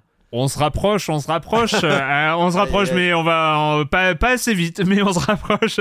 Euh, non, c'était c'est en fait il rappelait il rappelait que euh, il y avait des lois de la guerre, euh, Ah. convention de Genève et autres, et il disait que ces conventions de loi de la guerre devaient s'appliquer euh, dans les jeux, c'est-à-dire euh, voilà sur le fait les prisonniers, les, ce, ce genre de choses. Et en fait, partant de là, il y a des médias conservateurs qui avaient lancé la rumeur selon laquelle la Croix-Rouge allait poursuivre tous les joueurs pour crimes de guerre. Voilà, ce qui était évidemment faux. Mais, euh, mais suite à une remarque qui est tout à fait légitime, c'est qu'il y a des lois de la guerre, il y a la Convention de Genève et autres, hein, c'est, euh, et euh, il y a des crimes de guerre qui sont spécifiques, et la Croix-Rouge avait demandé à ce que ça, euh, ça soit intégré euh, dans, dans des jeux. Euh, c'est, en fait, elle voulait surtout sensibiliser hein, que voilà, c'est, qu'il y avait des règles. Et en fait, euh, la Croix-Rouge avait contacté différents éditeurs de jeux pour proposer une collaboration, et il y en avait seul un qui est Bohemia euh, qui avait euh, qui avait accepté et ça avait donné le DLC Arma Laws of War qui en est le Ça résultat de la collaboration Croix-Rouge avec le jeu vidéo. Voilà pour euh, cette Bravo Bohemia. Pour cette petite histoire. Et enfin, une dernière, euh, dernière question qui, encore une fois, n'avait rien à voir, mais c'est un peu pour toi, Patrick, parce que je te sentais un peu fatigué euh, là, et donc il fallait te relancer. La 3DO modèle Panasonic FZ1 était livrée avec un CD de démonstration contenant un épisode entier d'un dessin animé Batman. des années 80. Batman. Voilà. Bah oui, le Voilà. Batman des années 90, ouais, bien sûr. un, oui, un très joli CD de démo, c'était l'avenir, ce CD oui. de démo. euh, Ouais. Moi, je l'avais découvert sur le tard, parce que euh, la- ma 3DO, je l'ai acheté bien plus tard, hein, parce que c'était inaccessible, la 3DO. Et euh, ouais. c'est vrai que le CD de démo, mais chaque CD de démo, quand on faisait des CD de démo, c'est toujours très parlant des promesses d'une machine. On, on se rappelle des CD de démo de la PlayStation 1. Euh, ça envoyait du rêve, on passait des heures dessus à regarder les, les démos de jeux, les petites vidéos. Et c'est vrai que la 3DO, c'est un des premiers, quoi. Et c'était Ouais. incroyable. Et il y avait ce, effectivement cet épisode complètement bah, numérisé. euh, lire un épisode de série animée sur sa console, c'était. L'avenir, c'était le futur. L'épisode s'appelait Glace ou friandise. C'était un épisode de Batman contre Mr. Freeze. Voilà. Voilà pour la minute culturelle que vous pouvez retrouver en live. Je pique les questions hein, qui euh, sont faites. euh, j'ai cité le dernier.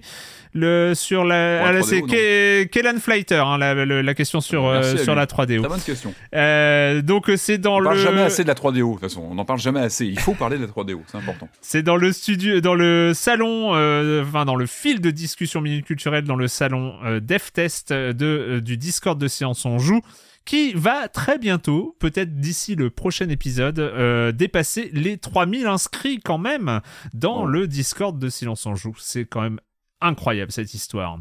On va continuer, on va terminer avec les jeux vidéo de cette semaine avec euh, bah, un arrivé surprise euh, un peu dans le programme de Silence on Joue. C'est toi Marius qui est tombé dedans pendant ses vacances. C'est une production, alors je l'ai appris en préparant l'émission, une production française d'un studio d'Angoulême qui s'appelle Bulwark Studio et ça s'appelle Ixion ou Ixion. Je sais pas comment. Ixion, non? Ixion, c'est bien. C'est bien Ixion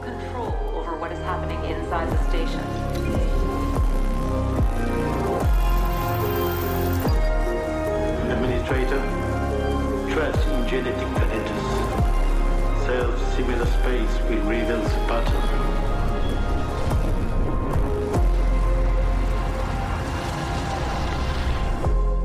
Ixion euh, du jeu de gestion, il va falloir gérer une station orbitale, une station, non pas qu'une station orbitale, une station qui va conquérir la galaxie, parce que le but c'est quand même de sauver l'humanité. Conquérir... Euh... Molo, quoi. Molo. en tout cas, se trouver, hein, trouver une solution pour la survie de l'humanité, éventuellement, peut-être. Euh, rien que ça, et, euh, et donc euh, on va prendre le rôle d'administrateur de cette station spatiale qu'il va falloir aménager. Et c'est là que commence Ixion Marius. Eh ben t'as tout dit. Non mais oui, on est on est dans le tycoon, on est on est à la fin de d'Interstellar quoi. En gros, c'est ce gigantesque anneau qui, qui qui doit servir de berceau temporaire pour l'humanité.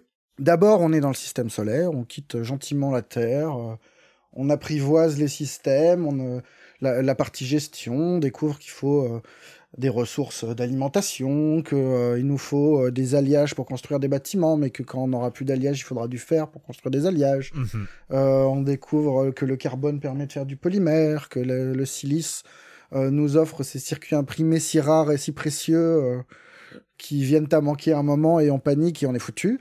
Et, et qu'il va falloir aussi gérer des humains euh, parce que les humains ça pousse pas sur les arbres mais ça se décongèle voilà. il faut trouver des petits pods euh, qui sont euh, qui sont abandonnés aux, quatre coins du système solaire et puis les décongeler comme comme des saucisses pour pour grossir un petit peu ses troupes et espérer congèle tes saucisses toi. Non je sais pas j'avoue que j'utilise pas le micro-ondes donc je suis pas on a des images qui viennent là c'est terrible. Faut, faut pas comme ça.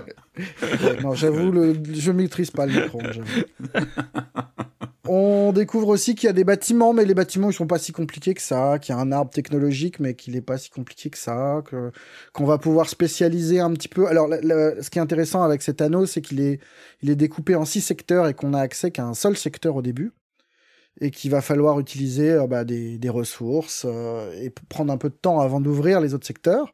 On va découvrir aussi que ouvrir trop tôt un autre secteur, c'est une gigantesque connerie. Ouais parce que parce qu'on n'a pas on n'a pas assez de gens au début.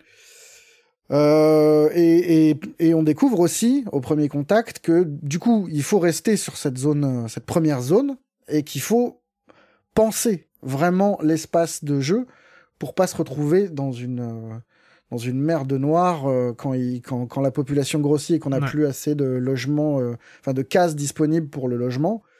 Du coup, c'est vraiment une gestion euh, optimisée aux petits oignons pour faire des quartiers d'habitation, mais aussi des, se laisser des espaces pour, euh, pour euh, ouvrir des, grands baies, espaces, des, grands espaces pour avoir accès à, des zones spatiales. Donc c'est vraiment un apprentissage un peu à la dure. On découvre aussi qu'il y a une gestion de la coque extérieure qui semble pas si importante que ça au début, mais qui devient un enjeu quand même assez rapidement parce mhm. que parce que tous les sauts euh, spatiaux qu'on fera vont l'endommager euh, de façon permanente, mais qu'assez vite, elle enfin, elle, elle euh, la coque s'abîme de façon constante, donc il faut alimenter toute une machinerie en alliage de façon régulière. C'est plein de petits trucs à, à mm-hmm. micro-gérer pour être à l'équilibre.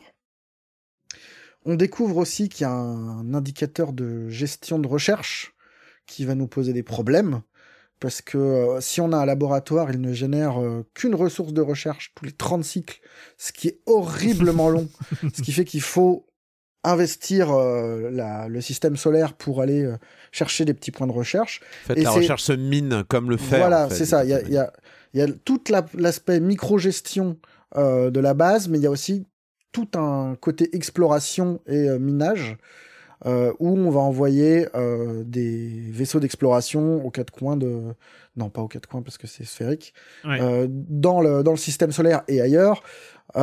pour découvrir des, bah, des zones de recherche, des petits points de narration qui sont assez sympas et qui, qui créent du lore et qui créent de l'intérêt pour, pour le jeu et, et la recherche la recherche elle est importante et elle est précieuse mm. elle est mm. rare mm. donc il faut faire gaffe à ça Assez vite, on comprend aussi que l'énergie euh, et les panneaux solaires qu'on installe petit à petit sur la station sont importants parce que à chaque blackout, euh, il y a un niveau de, de confiance de la population qui baisse et que c'est un possible game over ouais. passer, passer un certain cap. Du coup, on a plein de petits trucs à gérer dans tous les sens. C'est très plaisant. C'est d'autant plus plaisant que c'est beau. Franchement, le jeu est très beau. Il est porté aussi, ça je le dis maintenant avant d'oublier, par une OST, mais qui est formidable.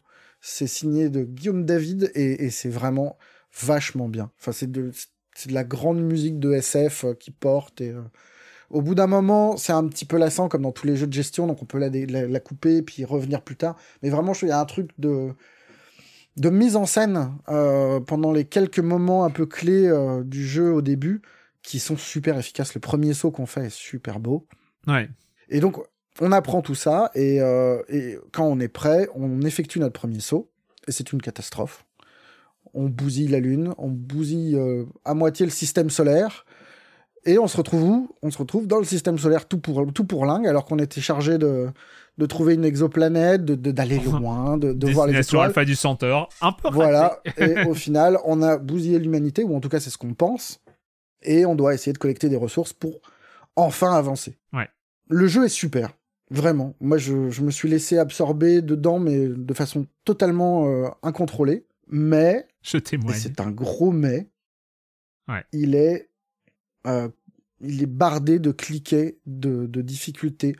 Il est très euh, monomaniaque. Enfin, je sais pas comment exactement comment le dire. Si on fait pas les choses bien, bien comme il faut, bien comme les développeurs l'ont pensé, on est foutu. Hmm. Ce qui fait que c'est un jeu où on est obligé de recommencer régulièrement. Ouais. Mais vraiment recommencer, quoi. Mais Parce que quand ça s'effondre, ça s'effondre vite et, c'est souvent pas rattrapable. Euh, et, la moindre petite connerie, moi je parlais de la recherche parce que vraiment ça m'a ça m'a bousillé une save euh, parce que j'étais trop impatient et que j'ai oublié un truc que j'avais fait dans une partie précédente qui me semblait évident et facile et qui m'a coincé. Euh, mais voilà, c'est un jeu où il faut apprendre par l'erreur, mais ça engloutit tellement d'heures qu'il faut vraiment être motivé, quoi. Ouais. Parce que apprendre à gérer l'espace disponible, apprendre à ne pas ouvrir le secteur de trop tôt, euh, et voir euh, sa population complètement paniquée parce que d'un coup il y a une surcharge de travail et que ça devient ingérable et du coup on essaye de, de décongeler les gens très vite mais ça marche pas et... et... tu parles de secteur 2 c'est un peu un supplice de Tantal il est, il est toujours t'as toujours envie de l'ouvrir parce que il y a les routes euh, qui clignotent, mm. euh, il y a quand même ces zones toutes noires. Tu te dis ah c'est quand même triste ma, ma station elle est, quand même à, à, 80% dans le noir, c'est quand même une tristesse. Mais euh, du coup il y a, y a ce supplice de Tantal quoi. Mais après quand t'as pigé le timing c'est pas compliqué en fait. Mais mais c'est vrai que t'es obligé de passer par ce mur que tu prends dans la gueule. Et soit t'as fait des, des saves régulières et tu peux revenir en arrière et te dire ok là je, je n'ouvre pas euh, soit tu relances depuis le début. Et moi, vraiment, c'est un, jeu de gestion où j'ai relancé, je pense, cinq, cinq fois depuis le début. D'ailleurs, on est d'accord qu'il y a trucs et te, retrouver, pas te retrouver. Euh, on est d'accord qu'il n'y a pas de sauvegarde auto.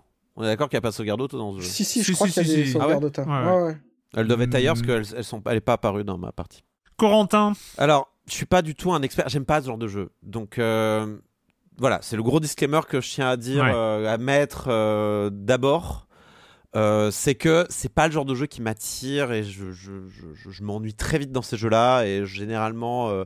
en fait quand un, jeu vraiment je le considère comme vraiment vous pouvez partir du principe que le jeu est très bon s'il m'accroche.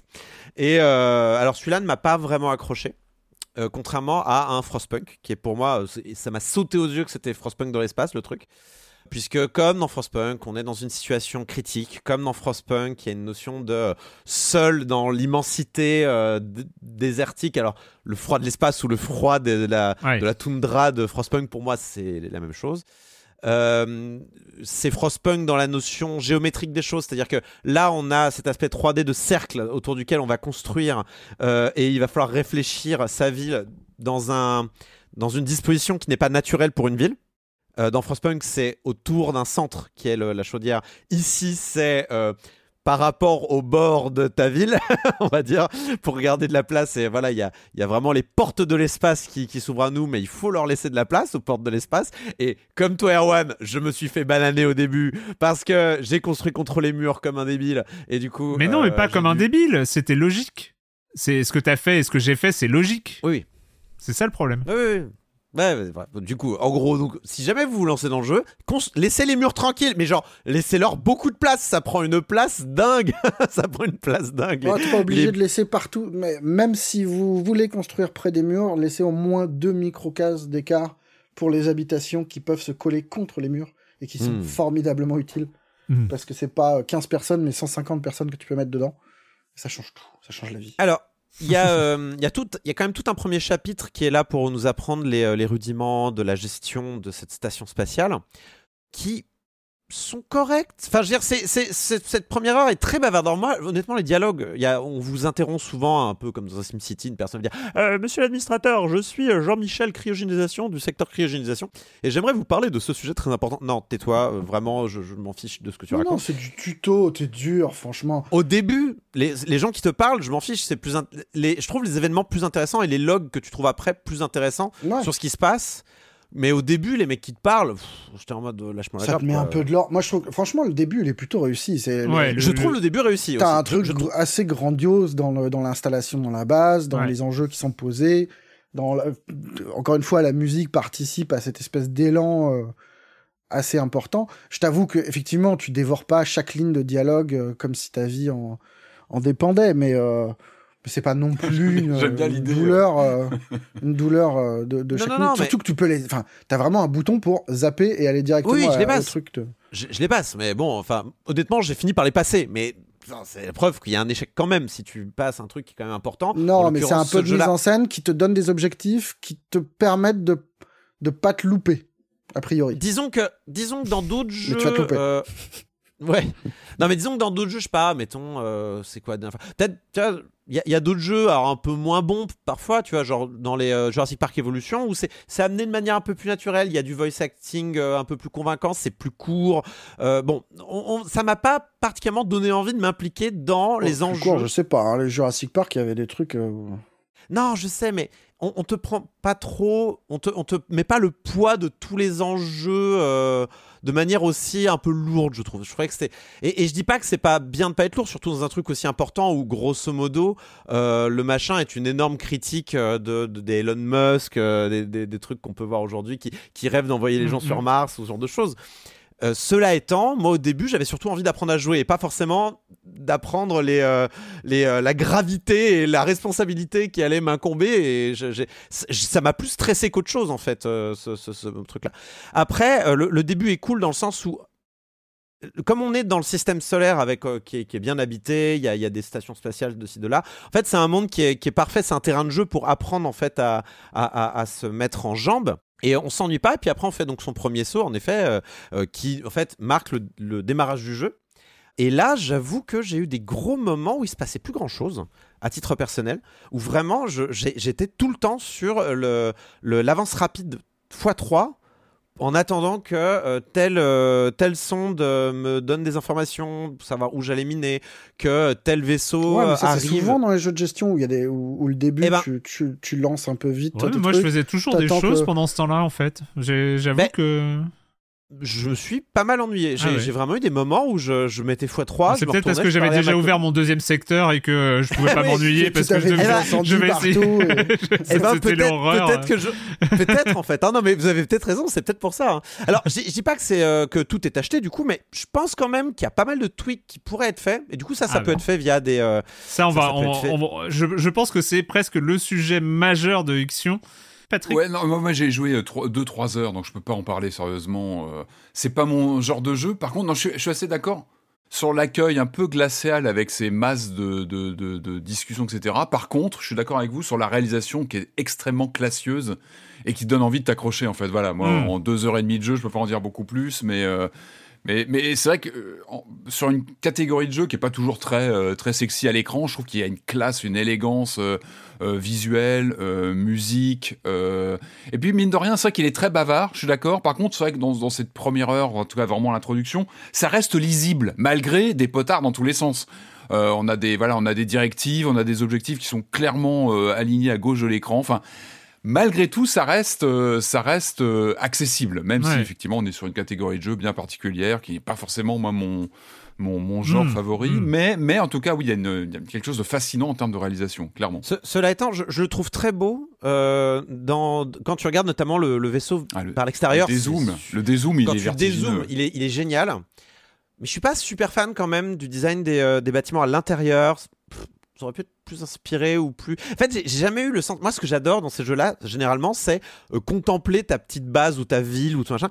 Et j'ai jamais eu. J'ai jamais eu l'étincelle de vie qui me donnait l'impression d'avoir le contrôle d'un- d'une fourmilière un peu, tu vois. J'avais bah, plutôt l'impression d'avoir des jouets. J'ai quand plutôt l'impression d'avoir des jouets face à moi. quand t'as deux zones euh, qui, qui turbinent à, à fond la caisse, que t'es obligé d'organiser du transfert de, de De ressources, ressources. dans tous les sens, justement, enfin, t'as l'œil qui est. Enfin, moi, pendant un moment, j'avais vraiment l'œil à fond sur les mouvements de, de ressources d'un point à un autre, avec Bien euh, des nuances de. Tu vois, t'as des petits détails vraiment tout bêtes, mais les, les véhicules qui servent euh, à déplacer des ressources au sein de la zone n'ont pas la même couleur que ceux qui font d'une zone à l'autre. Enfin, il y a plein de petits trucs comme Mhm. ça, je trouve, Ouais, qui ouais. sont plus marrants, quoi. Enfin, quand tu le découvres. Non, quoi. mais je suis, je suis d'accord que c'est marrant, mais, euh, mais pour moi, j'ai l'impression de voir des jouets. J'ai vraiment l'impression d'avoir euh, des, des jouets face à moi. Mais c'est juste une histoire déjà de goût, je pense, et de, de design de bâtiments, de, de la, de- et de la manière dont ils sont animés au- à l'intérieur. Typiquement, les, euh, les, les fermes d'insectes. Elles sont cheap as fuck, quoi. J'aurais j'aurais bien aimé voir quand même les insectes à l'intérieur. Alors après, la, la taille de la, la production est peut-être euh, c'est peut-être aussi la hein, raison. On peut pas non plus faire euh, une infinité de, de détails. euh, euh, c'est- du travail. Mais du coup, j'a- j'avais l'impression d'être face à des jouets. Et puis après, tu dézoomes, ouais. Et alors, quand tu dézoomes, c'est magnifique, il y a pas de problème. hein. Vraiment, c'est. Oh, on est dans l'espace, c'est bien, et tout ça, c'est c'est chouette. je trouve qu'il y a quand même du, enfin, de la vie. Je, je suis pas d'accord avec Hmm. ça. Enfin, quand t'as, quand t'as vraiment, quand t'as, enfin, moi, au bout d'un moment, j'avais une zone euh, spécialisée industrie qui était, mais, qui grouillait de vie, quoi. T'as, t'as, t'as tes, tes usines qui fument, tes machins, tes personnes, enfin, tes, tes, tes trucs qui déplacent des ressources dans tous les sens. T'as un accident à tel endroit. T'as un- Du coup, t'as toujours un truc à regarder, mais toujours. Hmm. Au début, peut-être moins dans les premières heures de jeu où c'est plus calme, où c'est plus. euh, Mais au contraire, je trouve qu'il y a vraiment beaucoup de vie dans cette base, quoi. Moi, j'ai trouvé vraiment très étonnant. euh, très étonnant dans, dans ce qui lui manque. En fait, très étonnant dans ce qui lui manque. Parce que j'ai l'impression que Ixion, il y a tout. C'est un jeu extrêmement complexe, extrêmement bien pensé. C'est un faux tycoon. C'est un jeu d'optimisation euh, qui se, montre que sur le tard. Euh, on le voit au début quand on doit euh, configurer ces vaisseaux, cargo, qu'on va pouvoir attribuer des priorités de ressources, des priorités de transport, etc. On voit qu'on a déjà les prémices d'un jeu d'optimisation. Parce que c'est deux trucs quand même, c'est euh, optimiser des flux et un jeu de gestion façon City Builder ou Tycoon. Euh, c'est deux genres quand même euh, qui ont des points communs évidemment, c'est de la gestion, mais euh, mais qui, qui ont leurs particularités. Et je trouve que Ixion réussit vraiment vachement bien le mariage entre les deux. Il est incroyablement profond. Moi, j'ai commencé juste à découvrir l'aspect optimisation. Et, et le truc, c'est que il manque. J'ai l'impression qu'il ne manque que des détails dans Ixion pour en faire vraiment quelque chose de ouf. Euh, notamment le fait de, euh, de conduire le, le joueur sans lui mettre des murs devant lui. Ce que tu disais, c'est qu'il y a un moment, les, les, les stops dans Ixion sont d'une violence. C'est-à-dire, euh, ok, tu as géré ton truc, tu pensais avoir optimisé, mais non. Parce que nous, les développeurs, euh, on voulait que tu optimises ça avant ça et pas dans cet ordre-là et tout ça. Donc, bim, mur, t'es obligé de tout recommencer à zéro. Et ça, je trouve ça fou. Ça ne doit pas arriver. C'est-à-dire, moi, la première fois que j'ai dû relancer un truc, c'est parce que euh, il fallait à un moment que je construise une baie euh, de réparation, là, les baies de réparation de et, et tout ça, et que ça prend une place dingue, et je n'avais plus la place dans mon secteur. Et enfin, c'était indémerdable, donc j'ai dû relancer. Euh, ça va en accéléré, euh, ça m'a mis une heure, un peu moins d'une heure pour revenir là où j'étais. Et, et là arrive ce moment où j'ouvre un deuxième secteur, alors que je suis pas du tout prévenu que ça va me poser des problèmes, que ça va, je vais apprendre à cette occasion-là que je vais pouvoir surmener ma population parce qu'il y a trop de travail et pas assez de gens, et que euh, bah, quand, quand tu euh, développes un nouveau secteur, bah, au début il t'explique pas que tu vas pouvoir faire communiquer les ressources, il va falloir trouver le menu tout seul. Alors peut-être que dans un tuto, si tu le fais au moment où le scénario dit qu'il faut le faire, il va, il va t'expliquer le transfert de ressources, le transfert de Ah, le population. transfert de ressources, il est Non, mal. bah, je- Pour le coup, il est mal expliqué et il est un peu. crois pas. Il faut vraiment tâtonner, euh, faire sa petite sauce, voir Ouais. que ça marche pas, comprendre qu'en fait il fallait activer cet onglet-là dans la zone 2, machin. Ça, ça se, c'est Et- vrai qu'il y a un côté relou avec ça. Je crois, je crois que le deuxième, euh, le deuxième, euh, le deuxième secteur. Enfin, moi, en tout cas, dans ma partie, je l'ai pas ouvert avant qu'on me dise de l'ouvrir. et C'était un événement aléatoire qui m'a demandé de l'ouvrir. Donc, je crois pas qu'il soit. euh, C'est le truc qu'il fallait expliquer. Je crois qu'il est pas compris dans l'explication. et il y a, y plein de choses. Et en fait, tu te rends compte petit à petit. Moi, je me suis- du coup, euh, quand j'ai ouvert ce deuxième secteur, ça m'a obligé à aller chercher dans les menus parce que j'étais vraiment dans face au mur. Et en fait c'est là où j'ai euh, compris tout ce qu'on pouvait optimiser. Et c'est ça que je trouve vraiment très très fort dans Ixion et qui marche vraiment bien. C'est que tu as à peu près toutes les recettes d'un jeu d'opti.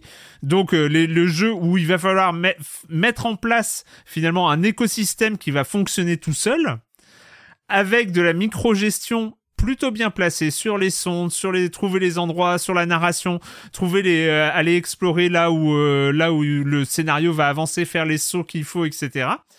Et, et je trouve que tout fonctionne très bien, sauf que tout est très mal expliqué et que il y a deux choses, c'est il faut revoir le processus d'explication, le processus de découverte, et il faut revoir aussi la, enfin la manière de d'être sympa avec le joueur.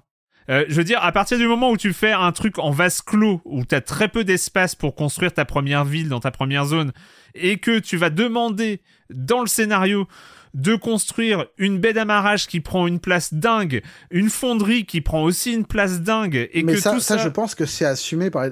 En fait, non, ça peut pas niveaux. être... assu- Alors si c'est Si, assumé, si, c'est euh, nul. Je pense que c'est assumé parce que tu as un truc très simple dans le menu qui est revenir au début du chapitre. En fait, à chaque saut, ça ouvre un chapitre Ah, mais c'est long. différent.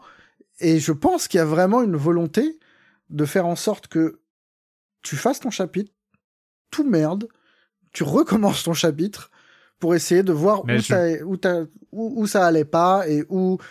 Et est-ce que c'est un bon choix? Je suis pas certain. Je crois que c'est Non, non, non, désastreux. hein. Mais, euh, mais, mais je pense que c'est quand même en partie assumé le côté euh, pas cool du jeu. Il y, y a des trucs qui sont pas dans ton dans ton pouvoir quoi. Enfin, typiquement, il y a, moi le scénario me demandait par exemple de récupérer un certain nombre de de- de- d'humains pour les, Oui, euh, oui. les décongeler. Tout Eh ben, ça m'a pris une heure parce que en fait, euh, ouais, ben, mais tu tu es pas obligé de le faire. Si, c'est dans le scénario, je crois. C'est c'est c'est un Non, non, ça fait partie a- des objectifs que tu as, mais qui sont pas obligatoires. Mais c'est c'est encouragé. Bon, c'est bah, en tout cas, de la euh, marche, de la, de la marche dans le bon sens, quoi. Mais ça t'oblige effectivement à faire des stocks pas possibles. Il y a plein de petits trucs relous, en fait. C'est, par exemple, le réglage de la taille des entrepôts.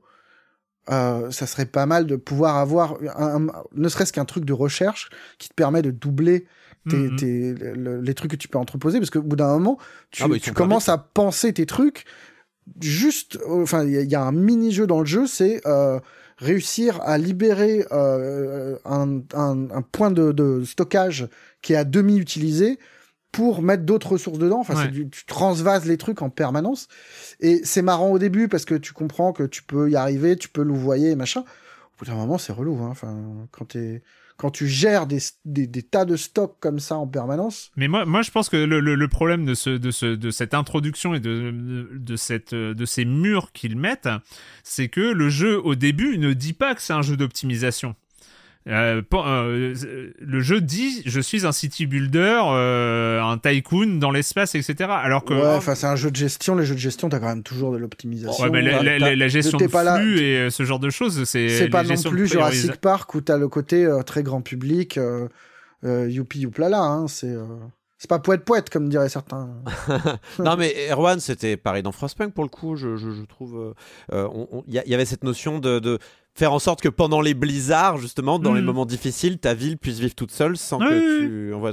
Moi, moi, quand je suis arrivé, j'ai vraiment dit ah oui, c'est c'est un jeu semi-narratif, semi-construction, euh, un peu comme comme Frostpunk. Oui, oui, Et la, c'était assez référence. clair. à- Oui, oui, oui. Non, non, mais Frostpunk est évidemment une très bonne référence. Après, c'est difficile de reprocher à un jeu de pas être Frostpunk. C'est quand même, ça Non, fait partie mais- des très grands jeux de gestion de ces dernières années. Et c'est pour ça Je que peux pas je- j'ai mis reprocher à un jeu de ne pas être au niveau d'un chef-d'œuvre. Et euh, Marius, c'est pour ça que j'ai mis l'énorme disclaimer. J'aime pas ce genre de jeu habituellement, et quand ils sont très bons, ils m'accrochent. Mais Mm. sinon, voilà, c'est-à-dire que je, je... Frostpunk m'avait accroché parce qu'il était extraordinaire. Pour euh, finir, et euh, je, je- je vais m'arrêter là, mais je pense que ce qui est fou, c'est que j'ai l'impression que la partie la plus compliquée de Ixion, elle est réussie.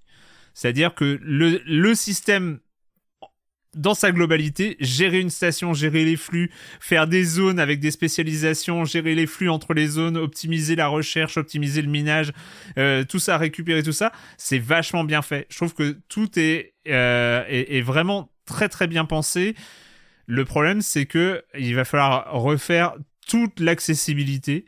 Et euh, il y a des et je pense qu'il y a des, des, des choses à refaire dans, dans, dans le fait de pas mettre des murs. Moi, pour moi, c'est ce genre de mur. Si tu peut-être que c'est volontaire, peut-être que tu as raison, Marius, peut-être que c'est euh, une idée. Je trouve que c'est une très très mauvaise idée parce que euh, c'est euh, pour le coup euh, chasser les joueurs. Enfin voilà, il y a des, des jeux- c'est un truc à fermer le jeu, à plus jamais le relancer quoi. Moi, je sais que Ah la oui, partie non, que attends, je suis en je, train de faire, je le défends pas. hein, Pour le coup, ce- cette partie-là est heureuse. J'en suis à mon troisième run pour corriger mes erreurs précédentes.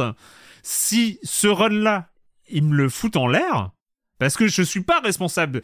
Je suis pas responsable de pas faire les choses comme les développeurs euh, l'ont voulu. Moi, je, fais en fonction des indications que j'ai. Et si et, s'ils me foutent en l'air ce- cette sauvegarde-là, moi, j'y, re- j'y remets plus les pieds dans cette station spatiale. Et c'est dommage parce que tout, euh, il y a beaucoup de choses qui sont très très cool, vraiment. En fait, c'est un jeu, c'est un jeu qui manque de coups de semonce, quoi. Il, c'est, ça ne devrait pas.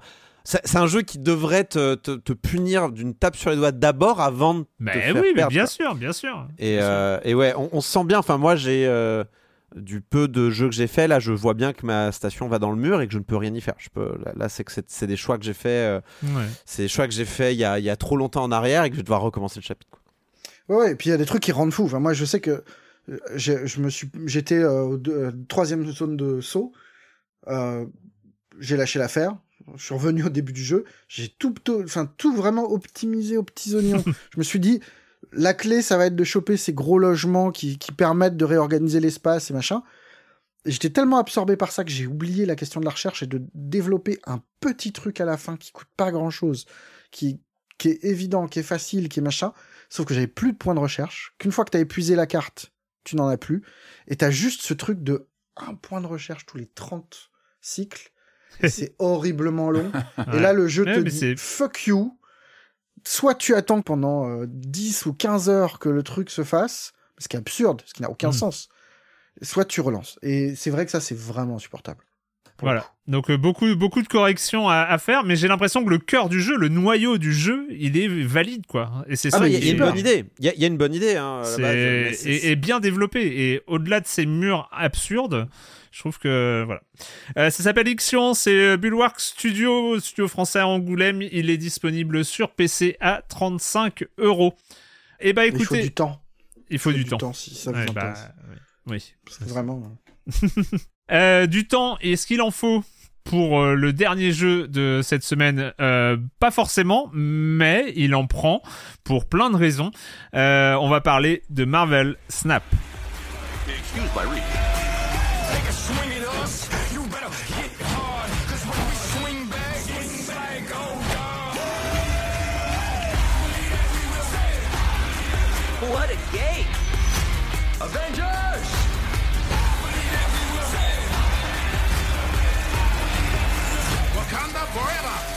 Correction, je vais parler de Marvel Snap. Euh, donc euh, voilà, il fallait pas parle, me mettre. je me lance un petit. le- Parle, je me lance un petit Hearthstone, moi. Euh, il fallait pas me lancer dans du deck building Marvel. hein. Bon, on rappelle qu'on a fini l'année sur Midnight Suns, donc voilà, quand Marvel Snap, qui est sorti avant, qui est sorti le 18 octobre. On va quand même parler de la paternité de Marvel Snap. Le lien avec Hearthstone est assez évident parce que aux aux commandes de Marvel Snap, c'est Ben Broad. Les anciens qui ont fait le lancement de Hearthstone, qui ont créé euh, Second Dinner, donc euh, il y a assez longtemps quand même. hein. Euh, Ben Brod, il est connu parce que c'était lui la- le visage de Hearthstone, c'est-à-dire toutes les vidéos de présentation, des, mises à jour, de présentation des, des season pass, des trucs comme ça. C'était que Ben Brod au début pendant plus d'un an, un an ou deux. Donc vraiment, c'était le visage de Hearthstone euh, avant qu'il se casse. Sa boîte, elle est financée par par le propriétaire, euh, enfin indirectement par le propriétaire de TikTok, hein, Byte, euh, ByteDance. Qu'est-ce que c'est Marvel Snap? C'est euh, la version euh, Ultimate. Mais vraiment Ultimate du, du TCG, donc le, le jeu de cartes à collectionner, de deck building, qui est en free-to-play, donc euh, avec des, des, des trucs à acheter si tu veux aller plus vite. Comment ou par où commencer Le système de jeu, il est super simple. T'as plein de cartes. De chaque carte, c'est un super héros ou une super héroïne ou un super vilain, euh, etc. Ils ont euh, un coût en énergie euh, et ils ont euh, une caractéristique de puissance. Il y a trois euh, lieux à contrôler. Si on en contrôle deux à la fin de la partie, euh, on a gagné. Celui qui contrôle le lieu, c'est celui qui a le plus de puissance sur le lieu. Et on a six tours. Et à chaque tour, on a un- un- une énergie en plus. Donc voilà, on a un deck de 10 ou 12 cartes. On commence avec 4 cartes, on tire une carte par tour et on pose une carte en fonction de l'énergie qu'on a. Donc on peut poser, euh, si on est au tour 3, on a 3 d'énergie. On peut poser une carte qui vaut 1 d'énergie plus une carte qui vaut 2 d'énergie. Chaque carte a sa puissance et donc euh, si on a le plus de puissance, on gagne un lieu. Voilà, c'est hyper simple. C'est les parties sont ultra courtes. C'était une volonté de Ben Brod qui avait expliqué qu'il était très content de Hearthstone qui marchait très bien. Sauf qu'il y avait certaines parties de Hearthstone, si on jouait un jeu, un deck de contrôle par exemple, ça pouvait durer des plombes. C'est-à-dire une partie de Hearthstone pouvait durer 20-25 minutes parfois. Marvel Snap, une partie, c'est 3 minutes, max. Donc euh, on est vraiment sur de l'enchaînement de parties. Et pourtant, et pourtant... Tu veux, que ça, que ça dure le temps d'un claquement de doigts, Erwan, ou pas? Mais peut-être, peut-être. Elle est super. J'adore. Est- Évidemment, vu qu'on est sur des super-héros, chaque euh, carte, pratiquement chaque carte a un petit pouvoir. Euh, telle carte, si elle se déplace d'une zone à l'autre, elle va gagner de la puissance. Euh, telle autre carte, elle va détruire les cartes puissantes qui sont en face. Telle autre carte, elle va euh, diminuer la puissance des, cartes qui sont dans la main de l'adversaire, etc. Donc évidemment, c'est la combinaison des cartes entre elles qui va faire la, stratégie et donc c'est le, combat entre deux différentes stratégies qui va finalement décerner le gagnant. Les trouvailles géniales de euh, Marvel Snap, c'est les lieux. Donc je vous ai parlé, il fallait contrôler deux des trois lieux qui sont euh, qui sont euh, sur la sur la carte. Ces lieux, ils ont des propriétés, des propriétés qui sont aléatoires. Donc en fait, à chaque partie, chaque lieu vont être, euh, chaque combinaison de lieux euh, va être différente de la partie précédente. Et, et ils ont des pouvoirs de ouf. Ça change complètement une configuration. C'est-à-dire que il y a euh, un lieu qui va transformer à la fin du tour 3, toutes les cartes qui sont sur ce lieu vont être transformées en Hulk, qui a énormément de puissance.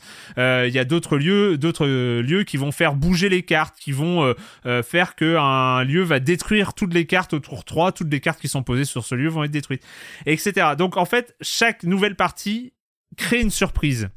Euh, et donc ça c'est le premier coup de génie, c'est-à-dire que rien qu'avec les ça, il y a suffisamment de diversité, euh, Ah, suffisamment remis à jour pour. euh, chaque partie est totalement différente, rien qu'avec les lieux.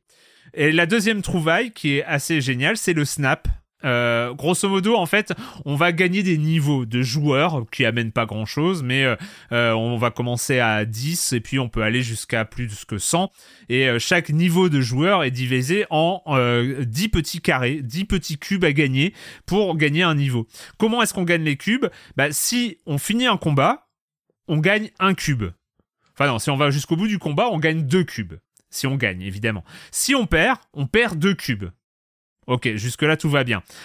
On peut décider de quitter un combat. Si on quitte un combat en cours, on dit j'ai perdu, et ben en fait le combat il, vaut deux cubes, mais juste au sixième tour, au dernier tour. Si on quitte le combat avant, le combat il vaut que un cube. Donc si on, quitte le combat avant, et ben on perd que un cube. Euh, on peut décider de snapper. Snapper, ça veut dire on dit à l'adversaire, moi je suis sûr de gagner, je double la valeur de ce combat. Donc le combat va passer à 2 cubes, voire et 4 au sixième tour. Et l'adversaire, il dit, bah non, c'est pas toi qui va gagner, c'est moi. Et donc il snap aussi, donc on redouble la valeur du combat.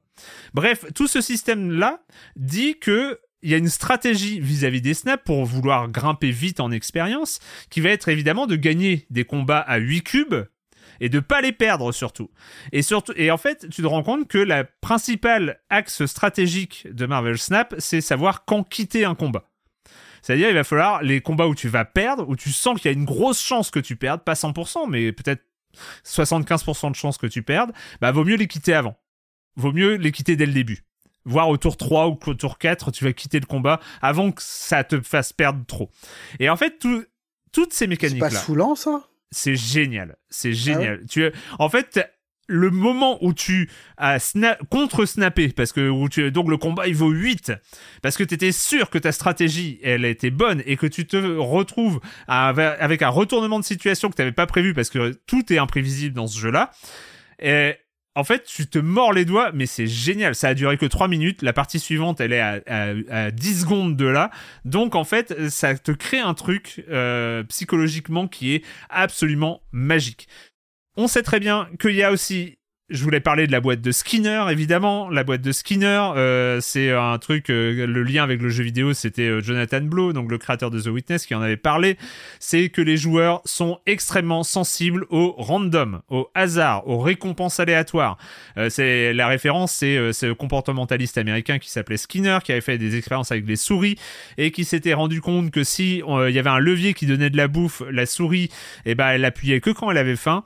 Et s'il y avait un levier qui donnait de la bouffe, mais au hasard, voire euh, des fois beaucoup de bouffe et des fois zéro bouffe et des fois un tout petit peu, etc. Les souris elles deviennent folles. C'est-à-dire qu'elles se mettent à appuyer beaucoup plus que ce qu'elles ont euh, besoin. Donc, euh, et c'est ce côté où le random crée euh, cette espèce d'addiction, cette espèce de volonté de découvrir toujours un peu plus. Marvel Snap de est une gigantesque boîte de Skinner dans tous les sens. Il y a tout là-dedans. C'est euh, le random au niveau des lieux, le random au niveau des cartes, évidemment le random parce que au bout d'un moment tu vas débloquer des cartes, tu sais pas laquelle tu vas débloquer parce qu'en fait euh, tu vas devoir gagner des cartes en montant dans une euh, sorte euh, en récupérant de la monnaie, etc. Donc tu vas débloquer tes cartes au fur et à mesure. Tout ça est extrêmement puissant. C'est fou. Ça marche. C'est d'une puissance addictive qui est totalement. Alors moi, quand j'avais vu des streams, c'était quoi ce jeu où il faut juste 6 tours, euh, tout ça. J'ai l'impression que c'était ultra faible. Euh, quand il y est, euh, c'est vraiment très très fort. Et en plus, eh ben, en fait, il est pas, il, il regarde pas de trop près ton porte-monnaie. Oui et Il non, évidemment. Mais euh, il y, a, il y a du season pass. Mais en, en- en fait, ce qui est fou, c'est que euh, il y a un, un- un season pass mensuel, enfin un pass mensuel qui est ultra cher. Il est à, à plus de 11 euros par mois. Mais il est totalement dispensable. C'est-à-dire qu'on peut jouer absolument sans. Sauf que, c'est quoi la réflexion Plus derrière abonnement Netflix, quoi. Ouais, c'est fou, hein. Euh, mais je pense que la réflexion derrière, c'est qu'on a fait un jeu tellement bon qui va scotcher tellement les joueurs que chaque joueur va se dire j'ai passé tellement d'heures le mois précédent, allez, je vais prendre mon abonnement à 11 euros juste pour avoir mes cartes. Pass. Parce que évidemment, en fait, ce qui est fou aussi, c'est que le jeu est beau, c'est que les cartes sont hyper cool, c'est que chaque carte de chaque super-héros a euh, cinq ou six variantes, une variante pixel, une variante manga, une variante tout ça, et, et qui sont en plein de versions que tu vas pouvoir mettre en 3D et tout ça. Enfin, c'est vraiment, c'est, il y a plein de choses. Et en fait, je pense qu'ils comptent, euh, et ces abonnements à 11 euros par mois, ils permettent pas d'aller énormément plus vite dans la, dans la découverte des cartes, mais je pense qu'ils comptent sur le fait que les joueurs vont être accros. Et, et pour l'instant, ça marche. Moi, la grande interrogation, j'en ai fini avec Marvel Snap. J'avais pas fini de jouer, mais évidemment. Je pense que je vais essayer de me désintoxiquer à la même manière que Hearthstone, mais euh, mais euh, c'est vraiment très très fort. Je termine juste sur euh, Marvel Snap en me disant que la grosse interrogation, c'est que c'est un jeu qui a deux mois. Euh, à peine, enfin à peine plus de deux mois. On sait que ce, genre de jeu, ça se joue, ça se prépare sur plusieurs années. Donc euh, la grande interrogation, c'est qu'on sait très bien qu'il y a d'autres systèmes qui vont être mis en place. Par exemple, il n'y a pas de système de ladder en ce moment, c'est-à-dire il n'y a pas un classement des joueurs entre eux. C'est euh, tu grimpes dans l'échelle, dans le niveau de Marvel Snap, mais t'as pas de t'as pas de comparatif de, de, joueurs entre eux comme il y en avait dès le début dans Hearthstone. Et, et, et, donc, on sait pas où ça va. Moi, c'est ma grosse interrogation. C'est est-ce que le pouvoir addictif qui est très très puissant. hein. Enfin, franchement, je vous ai décrit et je suis pas sûr d'avoir tout décrit les systèmes qui qui appellent à, l'addiction, mais euh, c'est c'est vraiment très très fort. Euh, on enchaîne vraiment. Moi, ça m'est arrivé d'enchaîner euh, 15, 20 30 parties d'affilée. Enfin, c'est tu, tu sens pas passer quoi. C'est ouf. Euh, et en fait, c'est dans le temps. Comment ça marche? Comment ils vont renouveler le Ah truc? c'est- Ben Brod aux commandes. On sait qu'il est hyper fort là-dessus. Il avait réussi ça avec Hearthstone. Euh, vra- je suis vraiment curieux. En fait, ce qui me fascine le plus dans Marvel Snap, c'est presque un niveau théorique. Ils ont tout mis dedans et ça marche. C'est fou. Il y a du Sunken Cost, euh, il y a du Skinner. c'est étonnant, c'est tu vois, je, je me rappelle quand on avait évoqué euh, euh, Vampire Survivors, vous, vous étiez euh, complètement levé contre ce côté addictif avec tous ces petits gimmicks de tous les sens, les petits sons, les petits. Et là, t'accroches complètement et euh, tu vois, t'as pas les mêmes problématiques que sur Vampire où je me rappelle qu'on vraiment. Non, mais le pire, on c'est qu'Erwan, il sait qu'il s'expose à ça. ah non, mais je sais. Comme ça, c'est- je veux mais, dire. et et- et c'est pour ça que je n'arrête pas de mettre aussi des warnings sur la boîte de Skinner. c'est que des méthodes artificielles presque Ouais, de, de génération de l'addiction. Sauf qu'ils ont réussi à les gamifier. C'est par exemple le- la surprise de- dans Marvel Snap, c'est ces lieux. Les lieux qui vont changer à chaque partie, mais c'est tellement intégré au gameplay que c'est pas juste un coffre que t'ouvres. Il y a des, il y a des Mhm. coffres à partir d'un certain moment, mais c'est pas juste ça le, hasard. Là, c'est toute la, la structure même des parties en fait qui est complètement orchestrée comme ça de façon. Ouais. euh, Et, et c'est là où c'est vraiment puissant théoriquement en fait. La théorie qui a été mise à l'intérieur de ce jeu-là est folle. C'est pas que pour du bon.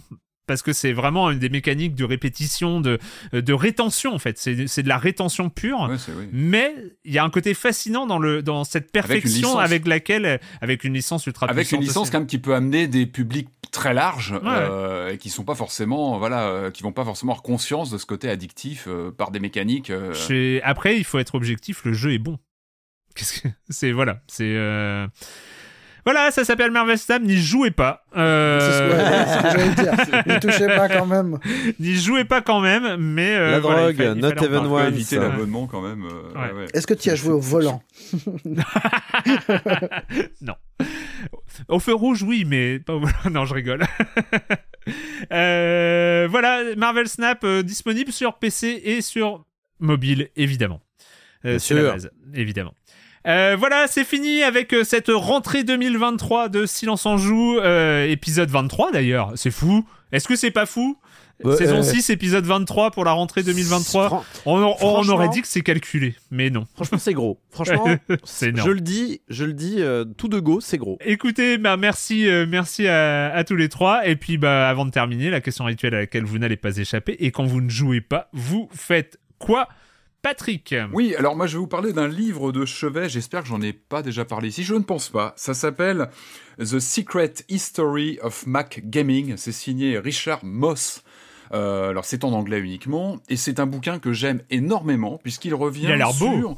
Ouais. Il est, c'est un très beau bouquin qui date un peu. Hein, je je l'avais acheté il y a déjà quelques années, euh, qui est, bah, qui est fabuleux. En fait, il, il- il se penche sur le, sur les débuts. On en parlait tout à l'heure d'ailleurs du, du Macintosh, le tout premier Macintosh, et euh, la manière dont il a pu générer tout un, comment dire, une vague de jeux euh, spécifiques euh, qui exploitaient son, bah, ce- cette particularité du Mac. On rappelle une machine qui était inabordable. Moi, je me rappelle encore. C'est, il, est, il est sorti en 84, euh, il était complètement inabordable. Moi, je lisais Ouais. dans la presse, dans Tilt, on, on avait des tests, mais c'était une machine complètement intouchable, inabordable, qui était plutôt professionnelle. Mais une petite scène de jeu vidéo va se développer dessus.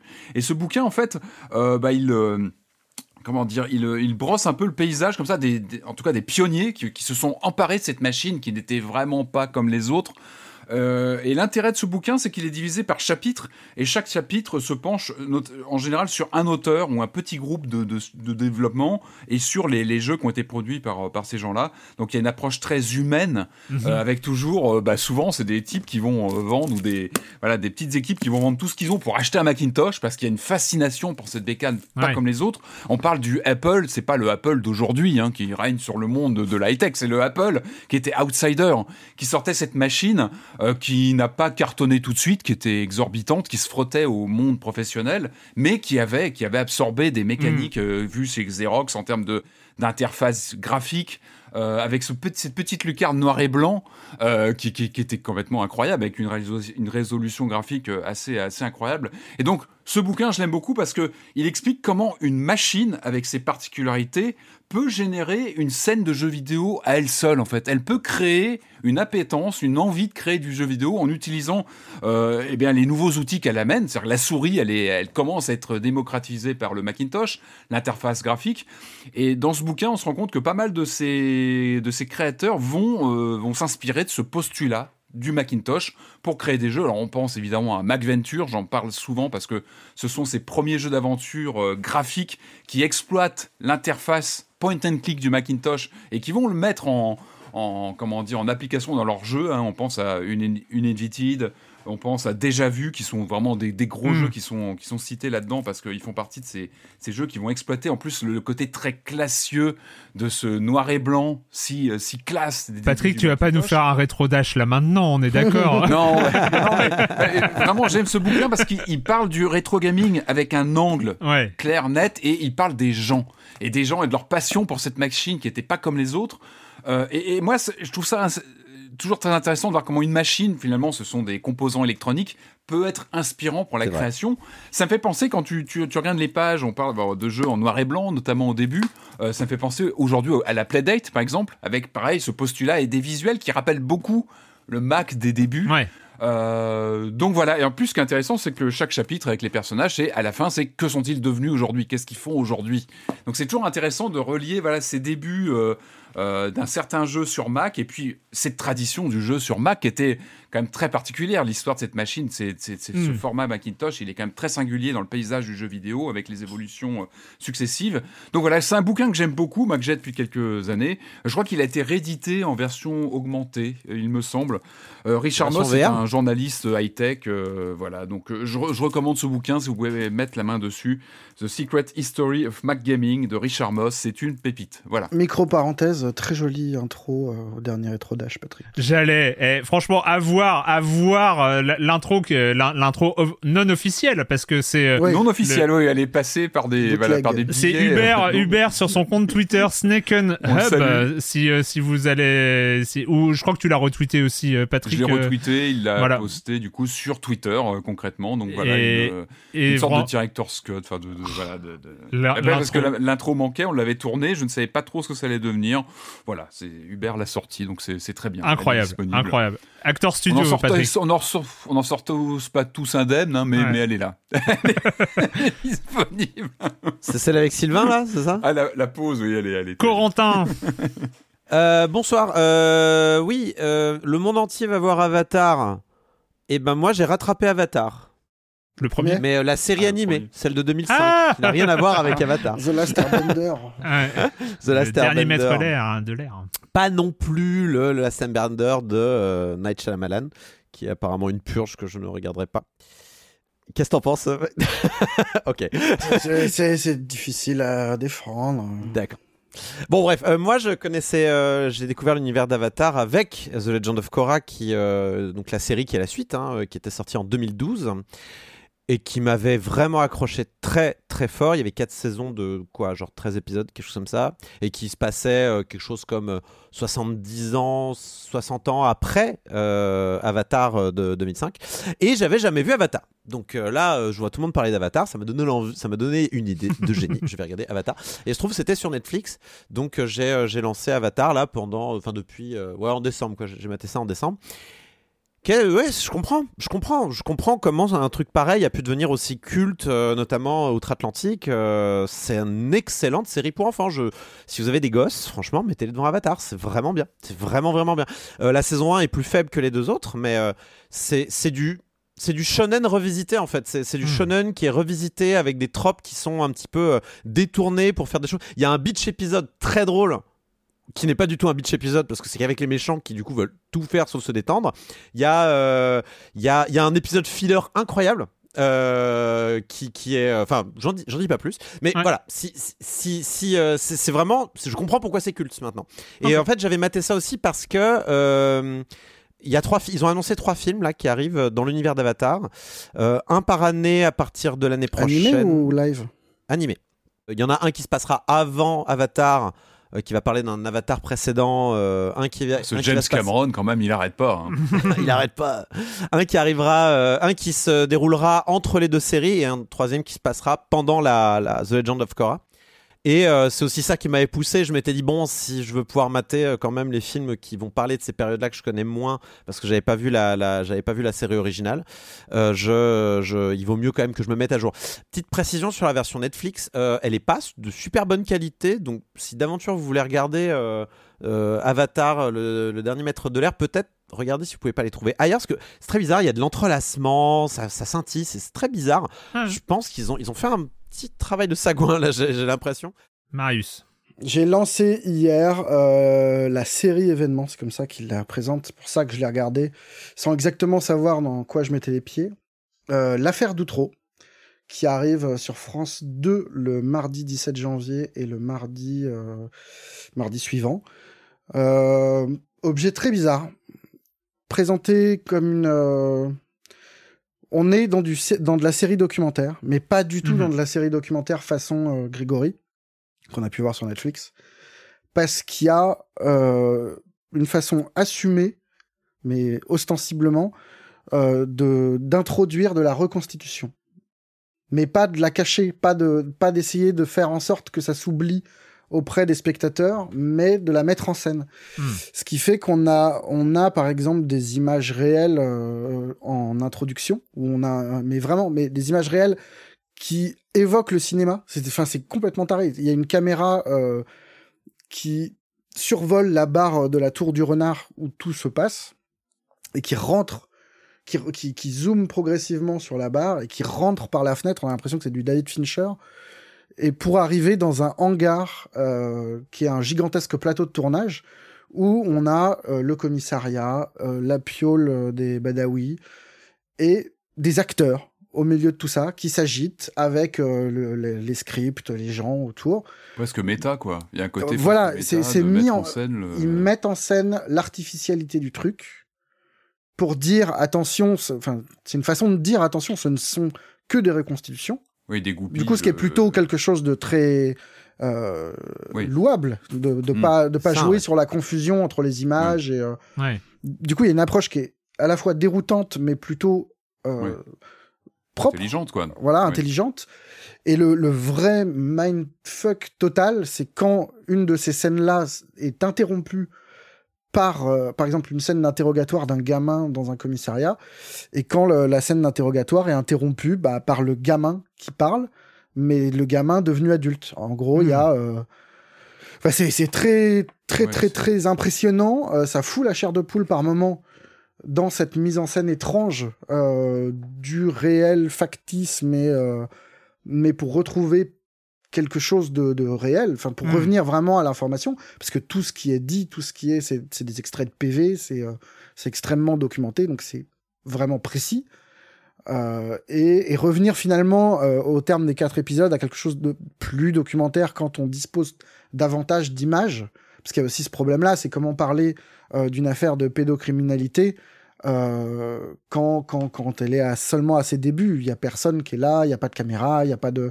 Donc soit on fait quelque chose de très aride, soit on est dans la reconstitution, et là c'est une espèce de voie un peu étrange entre les deux, Ouais. mais qui est vraiment intéressante, et, euh, et par ailleurs l'histoire est complètement euh, affolante, quoi. Enfin, c'est c'est un des, un des fiascos judiciaires les plus incroyables du monde, c'est une histoire qui est terrifiante, qui, qui ramène à Dutroux aussi quelques années avant, et qui explique le- le- l'espèce de folie médiatique qui s'est emparée euh, de, de tout le monde à l'époque. C'est non, c'est vraiment quelque chose d'impressionnant, quoi. Ok. D'impressionnant, de, de- ça d'intéressant. passe, euh, euh, ça passe la semaine prochaine ça passe sur France 2 le mardi 17, donc pas la semaine prochaine, la semaine d'après. Euh, bah écoutez, pour ma part, euh, moi là, je me souviens l'année dernière, je vous avais parlé du, du Disney de Noël qui était Encanto l'année dernière, dès- en janvier 2022. Euh, et en fait là, bah, je vais vous parler du, du dessin animé, bah, quand on a des enfants, le dessin animé de Noël de cette année qui est pour, a été pour moi une vraie surprise parce que j'en attendais vraiment pas grand chose, voire que dalle. C'était le Chapeauté 2. Euh, autant vous dire Ah, que c'est j'en le attendais pas. Noël, du coup. Hein Ah, C'est pas le Disney Noël, mais c'est le je dessin. au Disney. Non, non, c'était euh, c'est vraiment le dessin animé euh, de le, le ciné euh, de les- des vacances de. Noël. Et euh, et parce que bon, la- le, le chapeauté, donc c'est Shrek, c'est euh, il y a un premier film le chapeauté et il y a une série sur Netflix le chapeauté. Il y a même un épisode interactif le chapeauté. C'est sympa, mais euh, bon, euh, enfin voilà. Et alors, franchement, très très impressionné. Le film est absolument incroyable. Les scènes d'action sont filmées, enfin c'est de l'animation, mais c'est il y a une mise en scène scène. de taré. Euh, Il y a des personnages qui sont incroyables. Il y a le, un, le- un des meilleurs grands méchants loups de l'histoire des grands méchants loups. Franchement, j'avais mes enfants, mais ils étaient, mais ils étaient pas bien. hein. C'est euh, en, en, en 4 secondes, ils te mettent un grand. Alors que les enfants à 8 et 10 ans, les grands méchants loups, ça va quoi. Et ben là, ils arrivent par la voix, le voice acting qui est ouf. Euh, même la, la VF est, est, est dingue à ce niveau-là. Et par l'ambiance à mettre un grand méchant loup qui fout les miquettes. Et, euh, et, et franchement, les, le film est. Même toi, genre, t'étais pas serein, quoi, avec le, le méchant loup. hein. Ah, moi, j'ai- adoré. Le personnage du grand méchant loup est incroyable.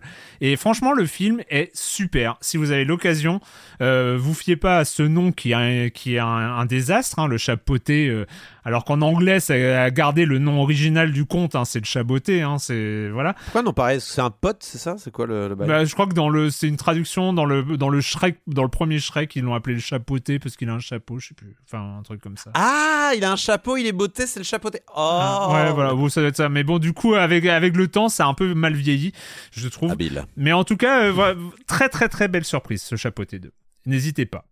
Voilà, et bah écoutez, euh, c'en est fini pour cette semaine, pour euh, ce petit panorama 2023.